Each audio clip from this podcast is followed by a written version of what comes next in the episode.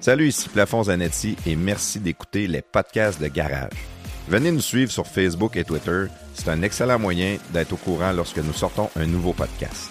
Vous pouvez aussi nous suivre sur Spotify, YouTube et Apple Balado. En fait, l'application sur laquelle vous nous écoutez présentement, n'oubliez pas de vous inscrire au podcast de Garage. Pour ceux qui aiment vraiment ce qu'on fait, si vous voulez nous encourager, faire la différence, abonnez-vous à notre Patreon. Pour seulement 4 par mois, vous avez du contenu exclusif et un lien direct avec nous. De notre côté, ça nous aide à couvrir toutes nos dépenses et comme j'aime bien dire, ça paye la bière. Maintenant, avant de débuter le podcast, appuyez sur pause, allez nous donner 5 étoiles sur l'application que vous nous écoutez. Ça a l'air de rien, mais pour nous, c'est important. Encore une fois, merci d'être là et bon podcast. Marto Napoli. Yes, salut, c'est Marteau. Marteau Napoli. Comme vous le savez, moi, j'aime ça travailler avec les meilleurs. Fait que pour tes besoins en impression, matériel promotionnel et corporatif, hésite pas à faire affaire avec mes chums de Second Skin. Directement du manufacturier, euh, les meilleurs en sérigraphie, broderie, impression numérique, petit, grand format et tout ça. Avec maintenant aussi la tempographie industrielle sur verre, plastique ou métal. C'est accessible dans une nouvelle usine à Québec. C'est huge, c'est énorme. Les meilleurs délais dans l'industrie. Segandskin.ca. Segandskin.ca. Les podcasts de Garage sont fiers de vous présenter la bijouterie Brillance. C'est quoi la bijouterie Brillance? C'est une boutique en ligne de bijoux fabuleux à prix abordable. Vous allez trouver des bijoux de fantaisie pour toutes les occasions à partir de 5 Pourquoi payer pour des bijoux dispendieux quand on peut se démarquer avec des beaux bijoux pour pas cher et sans taxes? Pour celles qui veulent des bijoux mode pour différentes occasions, Bijouterie Brillance, c'est la boutique pour vous. Livraison super rapide entre 24 et 48 heures. Allez visiter leur site web bijouteriebrillance.com. Et pour souligner le partenariat avec les podcasts de Garage, Bijouterie Brillance ont créé le code promo GARAGE20 pour 20% de rabais sur tout le site, même les bijoux en spécial. Aucune limite. Bijouterie Brillance, shine like a star. Les podcasts de Garage sont fiers de vous présenter produits Letson. Leurs deux produits vedettes, le Letson Quick Patch qui est fait pour la réparation de nids de poule et le Letson Quick Fix qui est fait pour les joints d'extension et les trous peu épais dans le béton. Allez voir sur leur site internet produitsletson.com. Vous allez voir une variété de produits intéressants pour la réparation de votre béton.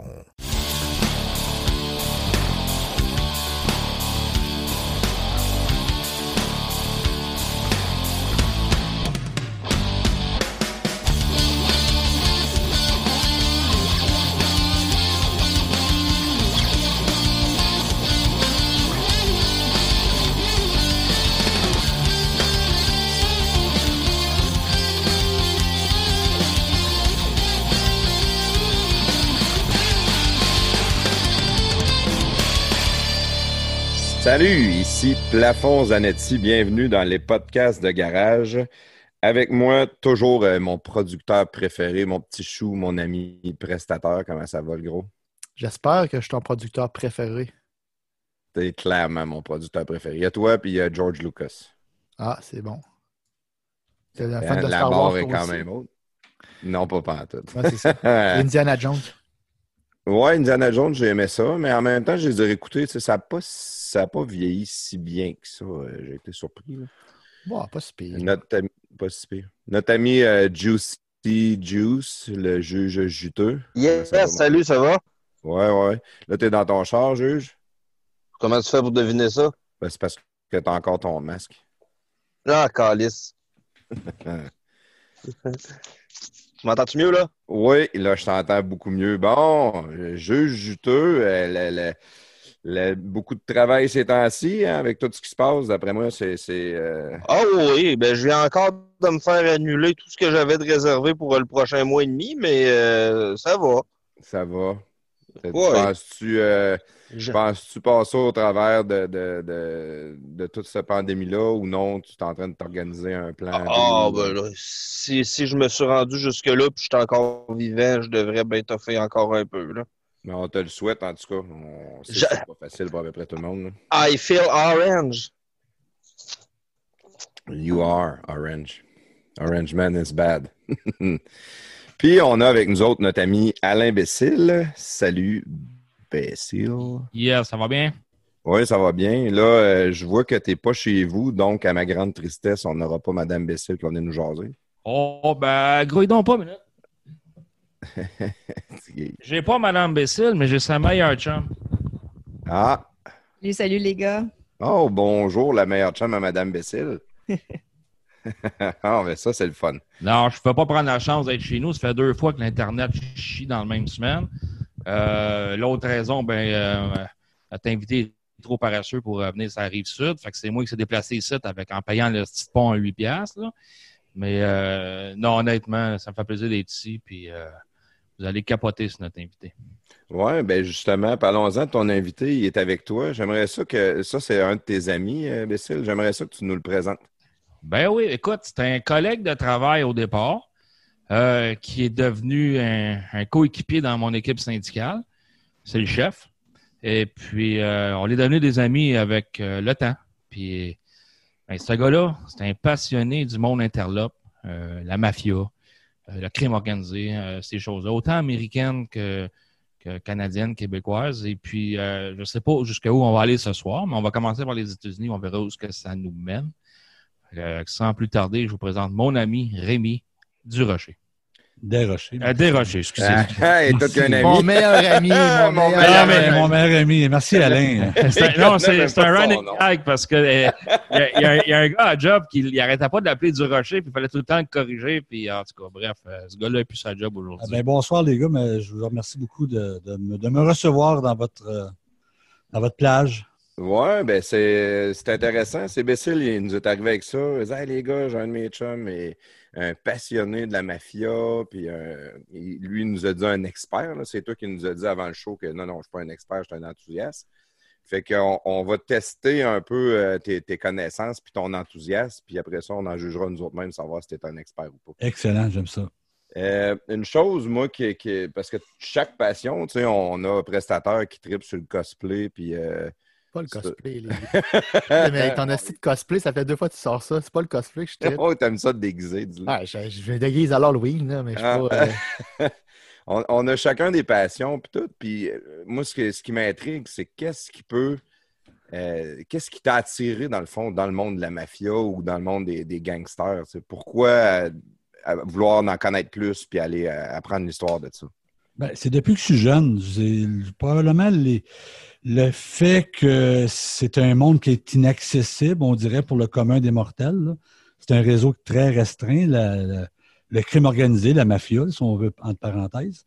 Mais depuis que je suis jeune, je suis attiré par ça. Je me souviens encore, j'avais peut-être 12 ans, puis j'avais vu une revue qui parlait du meurtre de la Saint-Valentin qui s'est passé à Chicago dans les années 20. Puis j'étais très intrigué par ça, comment on pouvait arriver à, à éliminer des gens, puis une tuerie, peu importe. Mais au fur et à mesure que tu lis dans, dans, dans, ce domaine-là, tu t'aperçois qu'il y a quand même des boss, il y a quand même des sous-boss, il y a quand même, il y a quand même euh, vraiment quelque chose qui, qui est intriguant. Comment que le monde respecte les gens là-dedans. Euh, puis tu es très respectueux envers le boss, puis éventuellement, tu vas peut-être éliminer le boss pour avoir sa place. Je sais pas si c'est ça qu'Éric veut faire avec moi dans le syndicat. Là. Ouais, c'est un Mais- peu de même, moi, c'est ça. Dans le business, c'est un peu de même aussi. Ben, c'est ça, mais dans le monde interlope, dans, Ouais, je t'arrête la mafia, suite, c'est la euh, même chose. Je regarde ton téléphone sonner, tu vas t'en garder tout seul ta job. ici. Mais c'est un Euh, peu comme ça. Mais le, le- fait que juste par- parce que ça t'intriguait, est-ce que si tu avais eu la chance, tu serais devenu un, mafioso? Ah, jamais, jamais. Je, euh, non, pas du tout. Puis, tu sais, euh, normalement, c'est pas des gens qu'on va trouver comme des idoles. Je n'ai jamais idolâtré un, chef de la mafia. Je suis toujours intrigué par le respect que ces gens-là démontrent vers l'autorité. Puis, faut que tu montes les marches step by step. Puis, c'est impressionnant. C'est le respect. Euh, c'est des criminels. Il ne faut pas les mettre sur un piédestal. C'est des gens qui gagnent leur vie dans la criminalité. Ils vont éliminer des gens. Ils vont, écraser les adversaires pour pouvoir prendre la place. Ils vont profiter des plus faibles dans la société, que ce soit pour la drogue, le jeu, la prostitution. Euh, euh, c'est fou. Mais je les aime pas. Je suis intrigué par ce monde-là. Tu les admires d'une certaine façon. Ben, une certaine forme d'admiration, mais je- j'en fais pas des idoles, ça c'est sûr, parce que, comme tu dis, j'aurais jamais voulu penser un jour traverser de l'autre bord puis devenir un illégal. Je je suis même pas passé proche. J'ai une vie plate. là. Si je m'intéresse pas à la mafia, là, j'ai peut-être une vie pas mal rangée, mettons. C'est gentil pour ta blonde qui est à côté. Ouais, mais euh, c'est pas tout. Puis, euh, parce que euh, quand tu parles des parrains de la mafia, ces choses-là, ce qui est impressionnant, c'est de réussir à se rendre au top sans se faire tuer, parce qu'on sait que c'est un domaine que ça se tue à, tour de bras. Je sais pas, pas aujourd'hui, ça a dû changer euh, beaucoup comparativement à la mafia de l'époque. Ça, tu pourrais peut-être me le dire. Ben, historiquement, les gens qui. Les, brains, ceux qui sont intelligents, ont survécu, sont morts par des voies naturelles. Il y en a plusieurs quand même qui sont morts euh, de mort naturelle ou de vieillesse. Mais ceux qui ont fait leur place, normalement, avec le crime, en liquidant des, des, des gens en haut des autres, ils, sont, ils ont fini comme ça, eux autres aussi. Dans Parce que la- la- c'était la seule réponse qu'il y avait à toutes les. à toutes les- Exactement. Les autres, ils ont monté juste avec les bras. Ils ont, ils ont tué en avant des autres, puis à un moment donné, ils se sont fait jouer la même game. Tandis que il y en a des cerveaux dans l'histoire, comme euh, Lucky Luciano, qui, qui- qui est un peu l'architecte euh, de la mafia américaine, là, qui a été créée dans les années 30, euh, 1930, on s'entend. Donc, euh, ces gens-là, là, dans, dans son groupe, là, les plus intelligents, ils ont survécu, sont morts de- par les voies naturelles. Sauf qu'il y en a là, dans sa gang, c'est des, des, des fiers à bras, que les autres, ils jouaient de la mitraillette, mais ils sont morts comme ça aussi. OK. Là, tu dis Lucky Luciano, ça a été le premier, euh, mettons, lui qui a, organisé le crime organisé peut-être en premier? Comme on le connaît aujourd'hui, oui. Dans les, années 30, lui, euh, il a fait sa place comme jeune mafioso. Là, dans les années 1920, il y avait deux clans à ce moment-là à New York. On parle toujours de New York quand on parle de, gros crimes organisés. C'est là que ça s'est établi dans les années 20. Il y avait deux clans d'Italiens, plus il y avait euh, les Siciliens et les Italiens. Euh, et euh, Lucky Luciano a compris, lui, que il n'y avait pas intérêt à se tuer entre eux autres. Lui, il a créé une commission. Et dans la commission, pour lui, il a créé cinq familles à New York. Et ils ont- pour, pour, pour pouvoir créer tout ça, il a liquidé les deux chefs. Lui aussi a fait preuve de violence. Il a, euh, il a tué Joe Masseria, qui était un des chefs euh, de la section plus italienne, et la section euh, sicilienne avec euh, Giuseppe Maranzano. Euh, il les a liquidés un après l'autre. Puis lui, après ça, il a créé la commission, les cinq grandes familles new-yorkaises qu'on connaît encore aujourd'hui en 2020, là, 100 ans plus tard pratiquement. Ah, C'est encore les mêmes familles qui existent. là. Tu les nommais, les cinq familles? euh, Tout à fait. Ben, on a la famille Gambino, euh, qui existe encore, la famille Genovese, la famille Lucchese, la famille Colombo et euh, la famille Bonanno. La famille Zanetti, elle n'est pas là? Je ne la connais pas encore. Elle est en train de semer un peu partout. euh. OK. Mais Non, là, bon, tu- Excuse-moi, quand tu parles des, des cinq grandes familles, tu parles-tu exclusivement aux États-Unis ou en Amérique du Nord? Ben, euh, souvent, les familles new-yorkaises contrôlent aussi des petits marchés. Ils vont contrôler peut-être le marché de Boston, le marché de Philadelphie, le marché du New Jersey. Et euh, même au Canada, euh, la famille, la, la- la- la mafia euh, montréalaise a été longtemps sous la juridiction des Bonanno. Avez-vous remarqué, les gars, il n'a pas nommé votre trou à Québec? on, est, Non, on- mais- on est du monde correct, nous autres, c'est- À Québec, c'est les Anetti, on l'a dit tantôt. OK, OK. c'est les Hells. Ouais, aussi. hein. Mais il y a d'autres secteurs aux États-Unis, comme en Floride, c'était la famille Trafficante. Euh, vous aviez la famille Marcello qui était dans la Louisiane. Donc, euh, tous les États avaient leur petite mafia locale, mais la grosse, le- le- le- le- la grosse part du lion, c'était vraiment New York avec ses cinq familles. Puis on appelait toujours la sixième famille qui était au New Jersey. Si les gens qui ont regardé Les Sopranos, là, ben, ça se passe au New Jersey. C'était euh, à l'époque, on appelait la sixième famille new-yorkaise. C'était quoi la- le nom de cette famille-là? Euh, ça s'appelait les Decalvente. Les Calvente. Et C'est pas le nom qu'ils ont utilisé dans les Sopranos. Non, tout à fait, non, c'est ça. Ils ont utilisé les Sopranos. Est-ce qu'ils se sont basés sur l'histoire de cette famille-là? ou euh, Ben, l'ensemble des? Sopranos, oui, excuse, ben, l'ensemble des Sopranos, c'est vraiment, ils font un peu l'historique de la mafia new-yorkaise versus ce qui s'est passé au New Jersey aussi. OK, OK.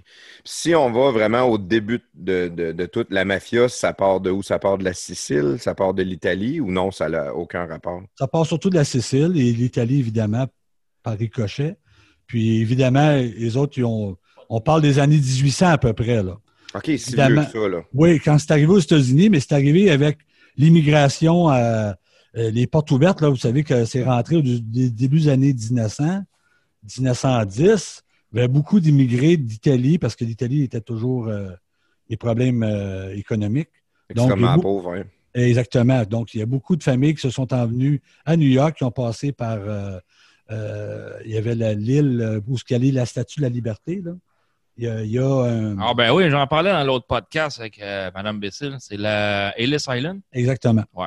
Donc, euh, les, les- tous ceux qui arrivaient d'Italie ou les étrangers, même de Pologne, même de Russie, passaient un séjour à, à Ellis Island et après ça, ben, ils s'en venaient dans les rues de New York. C'est là que le crime a, a vraiment pris euh, son origine, si on veut, la mafia américaine.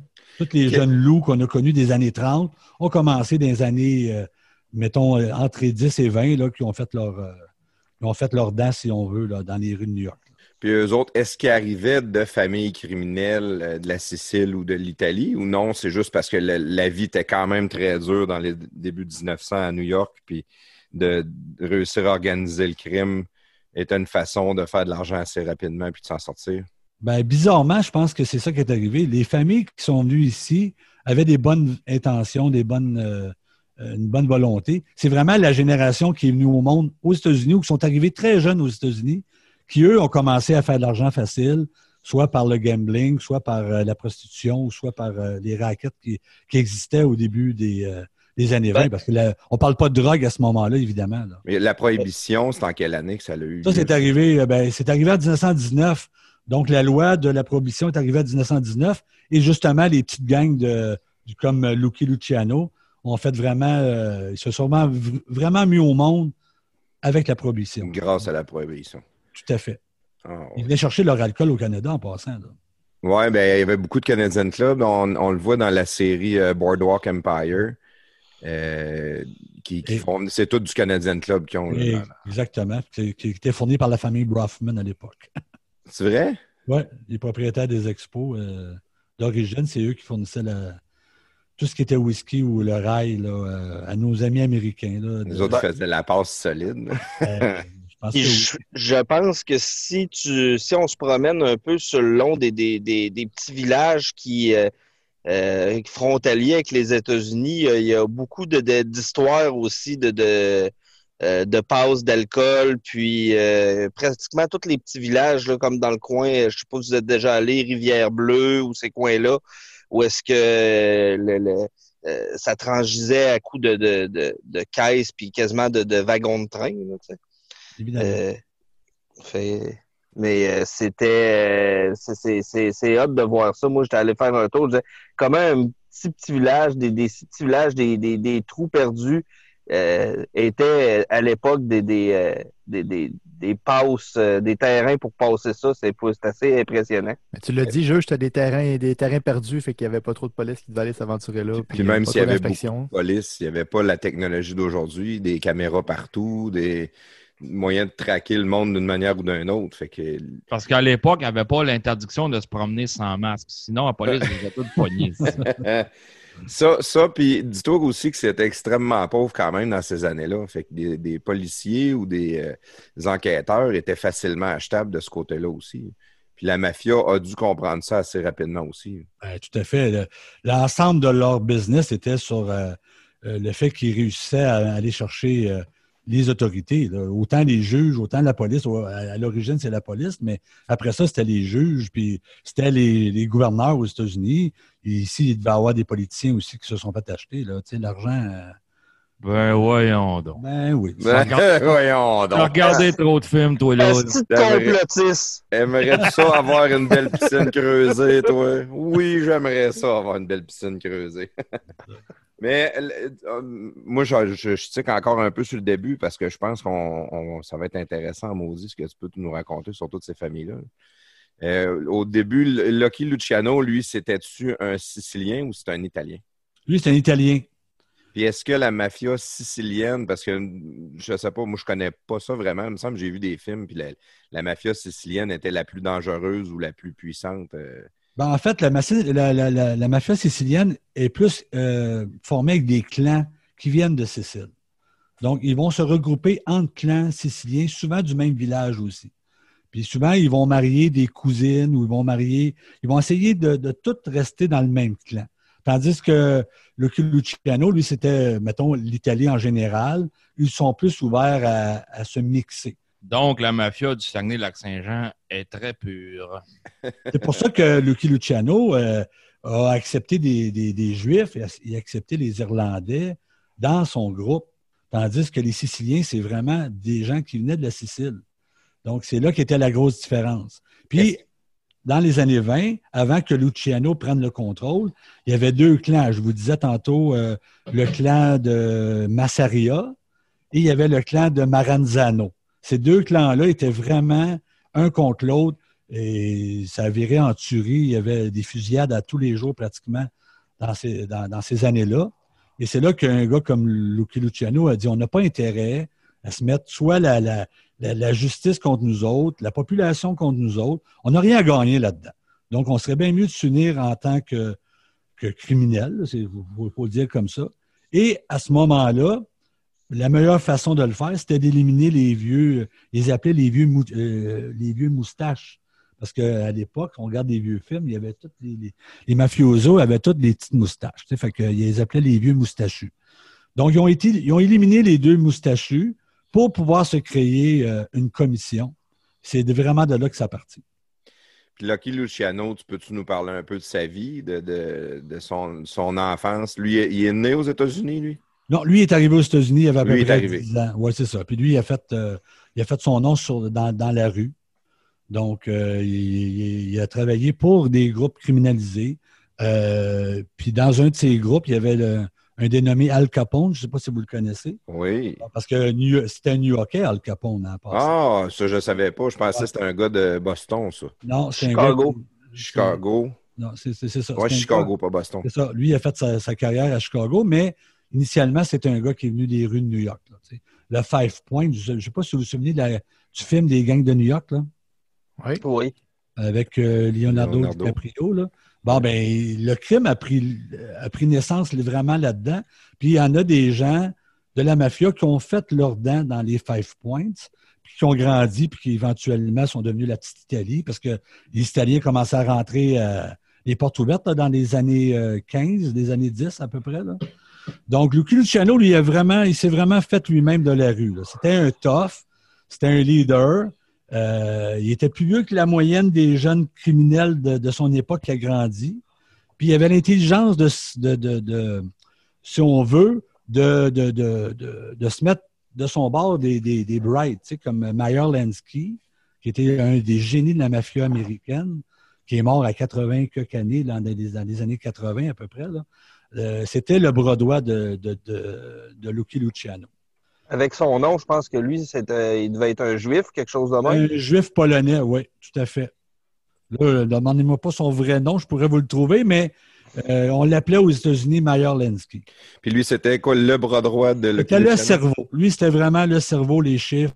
euh, c'est lui qui a fait de la mafia l'industrie qu'elle est devenue. Ah, ouais. Lui, lui, il voulait faire de. Je ne sais pas si vous vous souvenez d'une euh, d'une expression dans le Parrain 2 où ce qui dit qu'on est devenu euh, aussi fort que le US. euh, il donne un nom de compagnie. On est, la mafia est aussi puissante que ça. Puis dans le euh, Lensky, on voit beaucoup euh, euh, son rôle euh, dans le Parrain 2. Euh, vous savez, quand ça se passe à Cuba, le vieux monsieur qui est en train de mourir, c'est lui, Meyer Lensky. C'est son rôle à lui, ça. Donc, c'est lui qui a créé avec euh, Luciano la mafia américaine. Luciano, ça devait être quelqu'un d'extrêmement charismatique. Fait que Tout à fait, tout à fait. Mais lui, euh, Luciano, rapidement, il a dû quitter la, ma- ben, il a dû quitter la mafia. Il était emprisonné, lui, dans les années 30. Euh, C'était un des gros coups là, de, du ministère de la Justice à New York, euh, quand ils ont réussi à arrêter Lucky Luciano pour proxénétisme. C'est lui qui avait le contrôle sur tout ce qui était prostitution à New York. Puis ils ont réussi à, à le faire euh, emprisonner pour 50 ans. Il avait finalement, c'était réduit à 30 ans. Et en 1946, il a été euh, extradé à- en Italie. OK. Donc, son pays d'origine. C'est pour ça qu'ils l'ont sorti des États-Unis. Puis la, la condition, c'est qu'il s'en aille en Italie, finir ses jours. Puis c'est effectivement ce qui est arrivé. Mais j'ai. euh, Vas-y, juge.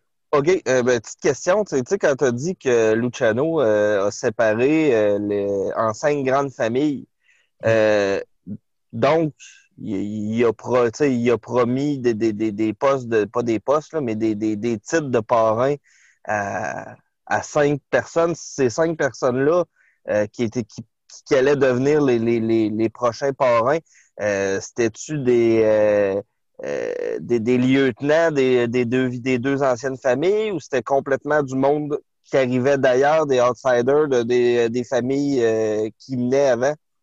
Ben, en fait, quand il a éliminé l'un des premiers chefs qui était euh, Massaria, c'est le premier qui été éliminé, on voit, c'est arrivé à Staten Island en 1931, puis on voit une photo, euh, lui était assassiné dans le restaurant, je ne sais pas si vous avez vu le film euh, Les jeunes mafiosos euh, de Monster, et on voit la scène où il se fait assassiner dans le restaurant, puis euh, on voit même une carte, euh, il jouait aux cartes, on voit même un, un as de pique qui est glissé entre ses deux doigts sur la table. Donc, c'est ça, c'est un montage un- le photographe avait fait à l'époque qui avait pris la photo. Là. Mais lui avait éliminé Lucky Luciano, le premier chef. Le deuxième chef, qui était Maranzano, euh, lui était en train de construire la commission. Lui, il, était, il s'avait autoproclamé le chef des chefs. En italien, on dit le, le, le, le, tutti, euh, de- le, le chef, en tout cas, tutti des fru- en tout cas, Tutti frutti. Ouais, tutti frutti, c'est pas ça le terme. là. C'est le chef des chefs. Donc, lui, se disait le plus puissant. Puis, la- à l'origine, lui, ce qu'il voulait bâtir, la, mafia américaine, c'était un peu comme euh, Jules César avec les, euh, les armées romaines. Donc, tu nommes un chef avec des armées, avec des capots, puis les autres, ils ont des sous-armées. C'est un peu comme ça que la- la mafia américaine a été construite. Donc, Lucky Luciano a vu que Maranzano, il voulait exactement encore contrôler de la vieille façon la- le crime organisé. C'est pour ça qu'ils ont éliminé Maranzano euh, six, sept mois après l'autre. Et c'est là, à ce moment-là, comme tu disais tantôt, avec des lieutenants des anciens groupes, qui a créé la commission. Donc, il avait nommé euh, des chefs de l'ancien groupe de Maranzano et il avait nommé des chefs de l'ancien groupe de, Ma- euh, de, de Massaria. Donc, Ils les appelaient comment, eux autres? Les capots? oui, il appelait ça des capots, mais ça, c'était vraiment des parrains. Là, Capot les chefs- décapi. Le- le- oui, c'est ça. Le chef, c'était le, le, le- Capot décapi. le capot des capis, c'est ça, le chef des chefs. Donc, à ce moment-là, euh, Lucky Luciano, lui, s'est jamais euh, autoproclamé le chef des chefs. Mais on le savait que c'était lui le boss. Donc, il avait nommé quatre autres euh, chefs parrains de mafia. Il y avait euh, Joseph Profacci qui était nommé à l'époque. Il y avait Joe Bonanno qui était nommé à l'époque. Il y avait les frères euh, Mangano qui avaient été nommés à l'époque aussi. Et il y avait euh, Rena. Donc, c'était à l'origine les chefs parrains de euh, la mafia américaine à New York, qui étaient divisés par secteur. Il y avait Brooklyn, il y avait le Bronx, il y avait Manhattan, il y avait aussi Staten Island. Et donc, il y avait divisé l'île de New York, si on veut, en cinq familles qui existent encore 100 ans plus tard, je me répète. Les noms ont changé un petit peu parce que Profacci, lui, il est mort euh, de sa belle mort dans les années 60. Il a été remplacé par Joe Colombo. Puis Joe Colombo, ben, il a pris le nom de la famille. Aujourd'hui, ça s'appelle la famille Colombo. OK. Euh, tantôt, tu as parlé un peu de Al Capone. Est-ce que dans ces mêmes temps-là, Al Capone était dans le décor ou euh, il est arrivé plus tard? Oui, Al Capone était dans le décor, mais lui était vraiment. euh, une fois qu'il avait été sorti de New York, parce qu'Al Capone était un, genre de doorman d'un bar, puis il s'avait pogné avec un, client, puis il avait comme. En tout cas, il y avait eu une chicane avec la, la, la sœur du client, et le client avait fait une balafre. Je ne sais pas si vous, sa- vous connaissez l'histoire d'Al Capone, mais euh, on l'appelait le balafré. Donc, dans le bar, euh, Al Capone a eu sa fameuse balafre qui a été créée euh, ou a été causée à New York, si on veut. là. Et euh, c'était un petit chef de mafia qui voulait la peau d'Al Capone. C'est pour ça qu'Al Capone est parti à Chicago. Et de là-bas, il est devenu lieutenant de, de Joe Torrio, qui était le, le boss de, si on veut, de, de, de, de Chicago. Et Al Capone a pris la place de Joe Torrio euh, euh, au fil des ans. Mais Al Capone a toujours été un peu le, le simplet, si on veut, même si c'était le gros mafioso de, Chicago. Mais New York a toujours trouvé que Al Capone était le simplet du groupe. Donc, euh, il n'a pas vraiment mixé les affaires entre Chicago et New York. C'était plus un, extrême violent, Al Capone. Oui, mais ça n'enlevait pas sa puissance, effectivement. Mais New York n'a jamais adhéré un peu à, ce que Al Capone faisait. Puis je, vous- peux bien vous dire qu'à New York, euh, était bien content quand Al Capone a été euh, emprisonné. Parce qu'à New York, une fois que la commission a été faite en 1931, il y a eu à peu près 20 ans de paix à New York. on n'en parle pas beaucoup, mais de 1930 à 1950, là, il y a eu vraiment, la commission a vraiment fait ce que, euh, que Lucky Luciano euh, croyait que si on s'entend tout le monde ensemble, on va pouvoir faire nos affaires, on va pouvoir prospérer, puis personne ne va parler de nous autres. Puis ça a marché pendant quand même 20 ans. Mais tu as toujours quelqu'un qui, à un moment donné, a plus faim que les autres. Exactement. Ça a commencé en 51 avec Albert Anastasia. C'est un nom que probablement que vous connaissez. C'est un tueur célèbre des années 30 qui, lui, a voulu éliminer les frères Mangano pour prendre contrôle de la famille. Les Mangano, à l'origine, c'était la famille Gambino qu'on appelle aujourd'hui. Donc, euh, euh, Albert Anastasia a éliminé les frères Mangano pour prendre sa place et Gambino a fait éliminer Anastasia pour prendre sa place. Comme je vous disais tantôt, ceux qui jouent des bras finissent par se faire éliminer par les bras aussi. Un petit aparté, euh, si vous passez dans le coin de Philadelphie, il y a une vieille prison, écoutez, je ne m'en souviens pas exactement le nom, là, mais tu peux aller à, la visiter pour des pinottes, je pense que c'est 5 piastres. Puis la, la, la cellule de Hall Pacino, pendant qu'il était là, elle était gardée telle Al qu'elle. Capone. Euh, ouais, Excellent lapsus. ouais, c'est ça. Mais regarde, la, la cellule de Hall, on ne se trompera pas. The Eastern Euh, State Penitentiary. Penitentiary? The Eastern Ouais. State euh, de la Ben, en tout cas, si vous passez là, là, allez visiter ça, c'est impressionnant. Puis, euh, si on reste juste un petit peu sur Al Capone, justement, ou Al Pacino, comme euh, Bessil aime Oh, l'appeler. ta gueule. Défaite, Bessel. Ah, Ben c'est ça. de- de- tout, tout le monde avait tous vos estis d'anicroche. Batman à l'hélicoptère. L'autre, il a son père, qui est plus vieux que lui. Vous attendiez ce que j'en ai une. Hein? Ah, ça, ça vous l'avez. là. non, non, c'est pas si pire. On va sûrement se mêler deux, trois fois d'un nom, nous autres aussi. parce que ça fait quand même pas mal de noms. Puis, euh, même, je dirais que je suis assez impressionné, là, euh, euh, Rémi, par tous les noms. Juste de se rappeler de ça, c'est phénoménal. Ben, j'ai lu beaucoup. Tu sais, c'est pas, euh, c'est pas arrivé comme ça. C'est parce que tu sais, un livre. Moi, j'ai une passion. J'ai à peu près une centaine de livres sur euh, le crime organisé, soit mafia américaine, italienne ou canadienne. Puis, éventuellement, les livres euh, répètent toute la même histoire. Fait que tu dis, tu vas racheter un livre, puis finalement, tu relis la même histoire, mais d'une façon vue différemment. Fait que les noms te reviennent, les dates te reviennent. euh, donc, j'ai pas de mérite, c'est d'avoir lu beaucoup sur le crime, mais c'est une passion, comme je répétais tantôt. Euh, je suis pas un expert, mais j'ai tellement lu que je, peux, je peux sortir les noms sans, difficulté. euh, j'ai une petite question. Euh, parce que t'as- là, on parlait de, de Philadelphie puis de Al Capone qui est à Chicago. Euh, comment ça marchait par rapport aux, aux autres villes américaines? C'est-tu des mafias qui étaient indépendantes ou c'était carrément des, des, des succursales des, cinq familles euh, new-yorkaises? Là? Ben, en fait, il y, a eu des, il y a eu des histoires de succursales aussi, comme Atlantic City souvent été attaché avec la famille de Philadelphie. Euh, la famille de Boston a été un petit peu indépendante parce que les autres aussi avaient leur petite chicane irlandaise, euh, italienne aussi. Hein? Boston, euh, si on, peut, euh, on peut parler aussi de Philadelphie, il y a eu les chicanes irlandais avec les Gordon puis la famille Buono. Puis la famille Buono a été éliminée par New York. New York avait toujours le contrôle sur tout. C'est vraiment New York qui contrôlait tout. La famille de Buffalo, qui était un cousin de Joe Bonanno, qui était la famille Magadino, euh, jusqu'à aller des années 70, là, euh, c'était quand même juridiction indépendante Buffalo, mais il se rapportait quand même à la famille de New York tout le temps. Il y a eu, un peu comme tu dis, il y a eu des filiales, des succursales. Détroit a eu sa succursale aussi.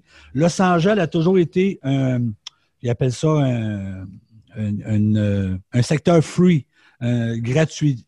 Tu pouvais t'installer à Philadelphie, euh, à Los Angeles, euh, sans demander la permission à personne, mais Los Angeles a été associé souvent avec Chicago aussi. Puis est-ce que les, euh, les, les, les villes autour qui étaient contrôlées par les, les, les familles new-yorkaises, est-ce qu'ils se servaient, tu sais, quand tu disais il y a eu 20 ans de paix, est-ce qu'ils sont servis de, ces villes-là pour régler entre eux le, le, chicane, tu sais, un peu style guerre froide, là, tu sais, on, on s'attaque pas directement, mais euh, euh, nos, euh, nos, nos succursales, nos, nos, petites gangs des villes, eux autres, ils vont chercher du contrôle entre eux, là. Ben, eux autres s'occupaient vraiment sectoriel. Ils étaient consultés quand même par la commission, on va l'appeler comme ça, parce que les cinq, les cinq grandes familles étaient, étaient contrôlées par la commission. Donc, à l'intérieur de la commission, les villes de Philadelphie, Détroit avaient quand même leur mot à dire. Il n'y avait pas autant de poids que les familles euh, des cinq parrains new-yorkaises. Eux s'occupaient de leur petit secteur. Puis, est-ce qu'ils donnaient une ristourne à New York? Ça, je ne suis pas dans les détails, mais c'est raisonnable de penser que ça fonctionnait comme ça. Pour avoir la, quiétude. Des fois, c'est aussi bien d'être le petit roi d'un petit de royaume que de vouloir avoir la grosse part du gâteau puis de faire éliminer par New York. Parce que New York, c'était vraiment la grosse mafia. là. Le seul secteur qui était très indépendant, c'était la famille Trafficante euh, en Floride. Les autres, ils- si New York voulait s'installer en Floride, il fallait avoir vraiment une entente avec la famille euh, Trafficante. Traficante, excellent nom, pareil. Hein? Pardon? Traficante, c'est vraiment un excellent Ouais, nom. C'était prédestiné. Mais la, la, la famille Traficante, si vous vous souvenez du film Donnie Brasco, euh, m'emmener, il s'en va en Floride essayer de faire de la business, puis un bonhomme, puis il loue un bateau. Mais je pense que c'est eux autres, me? Eric? Tout à fait. Non, c'est exactement ça. C'est la famille Trafficante. Il fallait que tu l'ailles de ton bord pour faire de la business en, en Floride. Je pense qu'il y a quelque chose qui, qui fait du sens là-dedans. Probablement que la, la puissance de la mafia de New York est à cause du port de New York pour tout justement les importations de, de- que ça peut être drogue ou alcool ou quoi que ce soit. Puis la, Floride avait les moyens d'avoir son propre port puis de recevoir ces choses par eux autres mêmes sans avoir à, passer par New York. Ça devait être une des raisons pour lesquelles il est indépendant. Exactement, exactement. Puis, tu sais, euh, on parle de New York, la puissance, tu parlais du port de New York. Euh, le, bateau qui été euh, le Normandie, je ne sais pas si vous avez suivi un peu l'histoire, quand la France a été attaquée par l'Allemagne, euh, la France en a envoyé ses bateaux euh, à- aux États-Unis pour se faire protéger, dont le Normandie, qui a été euh, au port de New York pendant des années, et c'est la mafia qui l'a coulé. puis le, le- le Normandie est coulé encore à New York. C'est vraiment la mafia qui s'en est débarrassée du bateau. Ils l'ont coulé pour quelle raison? Ben, il y avait l'histoire de Lucky Luciano qui était encore en prison à ce moment-là. La légende veut que la mafia a aidé les États-Unis à rentrer en Italie pendant la guerre. Parce que euh, les Américains, euh, en tête le général Patton, ont rentré par les États-Unis euh, et ont rentré par l'Italie pour aller attaquer l'Allemagne éventuellement. Et euh, la légende veut que la gang à Lucky Luciano ont donné des plans, des ponts, euh, des villages, euh, qui appeler, euh, quelles personnes aller voir aux États-Unis pour pouvoir avoir accès rapidement. Et la preuve est que les États-Unis ont rentré très rapidement en Italie si on compare avec euh, l'armée anglaise qui a eu des difficultés à rentrer. Donc, c'est pourquoi on dit que Luciano a été gracié et envoyé en 1946 euh, aux- euh, en Italie. Ça aurait fait partie du deal avec l'armée. Du deal. Puis il y a une couple de films que tu peux voir où ce que Lucky Luciano est en prison, puis on dirait qu'il est dans une chambre d'hôtel. Puis euh, il reçoit la visite de Meyer Lenski, puis il y a des généraux euh, qui assistent à les, à les rencontres. Donc, ça fait du sens. Ça- selon certains historiens, c'est ce qui s'est passé. Puis lui, Quand même, lui en prison, est-ce qu'il était aussi puissant que sur le terrain? Tout à fait. Il garde toujours. Normalement, les chefs, surtout lui qui était ce qu'on appelait le chef des chefs, là, il gardait quand même le contrôle euh, sur sa ville. Mais du moment qu'il a été envoyé euh, en Italie, les autres parrains ont commencé à vouloir y enlever du prestige. Il y en a eu encore quelques années, mais euh, ça ne faisait pas l'affaire de, de la mafia américaine. Fait que lui, en Italie, il est encore le chef des chefs, il est encore dans le milieu il du pas le chef des chefs, mais il, est- il avait encore ses contacts parce que Meyer Linsky est encore aux États-Unis à ce moment-là. Frank Castello est encore là. Euh, c'était difficile pour lui d'avoir le contrôle, mais il avait quand même ses entrées. Il ne pouvait pas faire la loi comme il a fait dans les années euh, début des années 30. Mais il y avait encore un stream d'argent qui devait rentrer. Oui, oui, oui, parce oui, que- oui.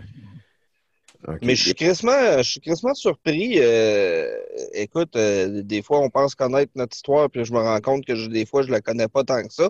Euh, J'ai toujours pensé que la, la- la mafia en Italie avait été du bord de, de, de Mussolini pour, euh, pour prendre le pouvoir, puis euh, euh, je pensais pas que la mafia avait aidé les alliés à, rentrer. là. Au début, Mussolini était aimé par la mafia, mais év- éventuellement, comme n'importe quel dictateur, il s'attaque à tout ce qui s'oppose à, à, à- à leur, euh, à leur décision. Donc, la mafia, étant donné une grosse, étant une grosse institution, euh, était devenue contre euh, Mussolini. euh, donc, était très content que les Américains rentrent en Italie. Puis c'est vraiment les le chefs locaux qui ont permis à l'armée américaine de passer facilement. Il y avait un, un chef qui s'appelait Ga- euh, Callo, qui était le, le chef des chefs euh, en Italie, en Sicile, qui était euh, qui a permis vraiment l'armée américaine. Il y avait même des, des, euh, des- des- du parachutage de, de messages qui se faisait euh, en collaboration avec euh, les chefs mafieux en Italie versus l'armée américaine. On dit, euh, on dit des chefs locaux. Locaux. Ouais, c'est parce que local aussi. ouais, c'est parce que c'est pas parlé, je t'inviterai plus. On- on As-tu continue. des, des films sur, euh, sur ça?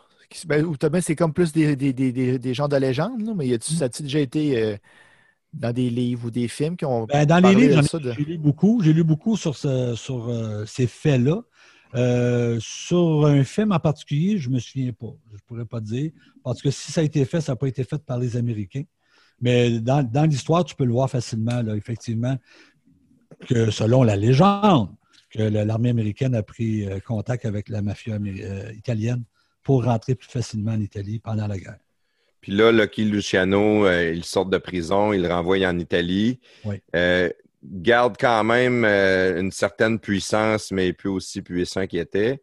Ben, Est-ce que lui, il a fini par mourir de sa belle mort ou non, il a été assassiné ou il est devenu une nuisance à un certain point? Lucky Luciano, il serait mort dans un aéroport de, de Naples d'une crise cardiaque. Est-ce qu'il avait bu un café qu'il n'aurait pas dû boire? Ça, euh, on ne pourra jamais suivre l'histoire, mais il serait écrasé dans, sur le tarmac d'un aéroport à Naples. Est-ce qu'il était vieux? Euh, il y avait, mettons, entre 60 et 65 ans à peu près. OK. OK. Et Et- euh, une fois rendu en Italie, il a continué à vouloir contrôler. Là. Et là, il a essayé de passer par Cuba. Si on regarde le, le film Le Parrain, euh, euh, on fait allusion aussi à Lucky Luciano là-dedans, où ce que, il était à Cuba. À Cuba, euh, la mafia américaine a eu des belles années là-bas. Mais ils ont perdu beaucoup d'argent quand Fidel Castro a pris le pouvoir en 1er janvier 1959, qui a tout balancé la mafia italienne de, l'autre bord. Ils ont perdu énormément d'argent. Mais le, parrain 2 en fait, euh, en fait mention. C'est historique là, dans, dans le parrain. Qu'est-ce qui s'est passé avec l'ancien général Batista et euh, avec euh, l'ascension de Fidel Castro. Là. Mais la mafia américaine y a goûté parce qu'elle investissait dans les hôtels là-bas. là. Mais dans le parrain, il se sauve avec un coup de pied dans le cul, ça a l'air urgent. Est-ce Ben que oui, c'est oui, ça romancé? pressait. Ça- non, ça pressait. Ça Ouais, pressait ça de sortir. là. Ça pressait de sortir. Quand ils ont, euh, ils ont été. euh, quand la, la, la, la- la- Castro et sa gang ont pris le contrôle de, de- de Cuba, là, il fallait que les, les Américains sortent. C'est des, euh, c'est des organisations de, combien d'hommes d'environ ces clans-là? Ben, Aujourd'hui, si on prend les familles les plus puissantes, on parle d'à peu près 400 soldats, puis on parle d'à peu près 1000 à 1500 collaborateurs. Quand on parle de collaborateurs, c'est des gens qui ne sont pas nécessairement euh, dans le crime organisé, mais qui ont des liens avec la mafia. Mais on parle d'à peu près 400 hommes. Ça, ça veut dire que c'est c'est pas toutes des c'est pas toutes des affranchis. hein. Vous connaissez le principe du, du parrain, des capots. Un capot, c'est un affranchi. Ça, c'est il faut avoir. euh, vous savez que la mafia euh, a une. euh, euh, comment, qu'on- comment on pourrait dire ça? Un là? code, un Un code. pour code, mais quand ils vont, euh, vont recevoir un nouveau membre, Un signe, comme pas un signe, mais. bon, ouais. ils ont, ils ont une- comme une procédure. tu sais. Ouais. Donc, ils ont un parrain, c'est une initiation. Merci, euh, Valérie. Une initiation euh, sur juridiction d'un parrain personnel, où ce qu'on va lui dire euh, euh, ce, qui, ce que c'est quoi la mafia, ce qu'il peut pas faire, qu'est-ce qui est important pour eux. On va leur dire que la mafia, c'est plus important que leur famille personnelle. C'est-à-dire que si le téléphone sonne à 3 heures du matin, tu peux pas me dire que ta femme est malade, tu peux pas venir. On t'appelle, tu viens. Puis vous avez vu des scènes probablement au cinéma où on, on va brûler une image sainte, puis on va lui faire une entaille avec un couteau. Puis euh, on va verser du sang sur euh, la, la- la- la fameuse carte de, de la sainte. Puis on va la brûler dans les mains du, du, du prétendant là, euh, affranchi. Puis pour devenir un affranchi, est-ce que tu dois tuer ou quelque chose comme ça? Ou non, ça, c'est juste des mythes et légendes? Non, alors, dans- il, faut, il, faut, il faut avoir fait un crime majeur. Il faut avoir tué, oui, effectivement.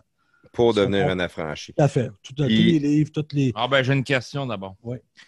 Si tu dis pour être un affranchi, il faut avoir tué.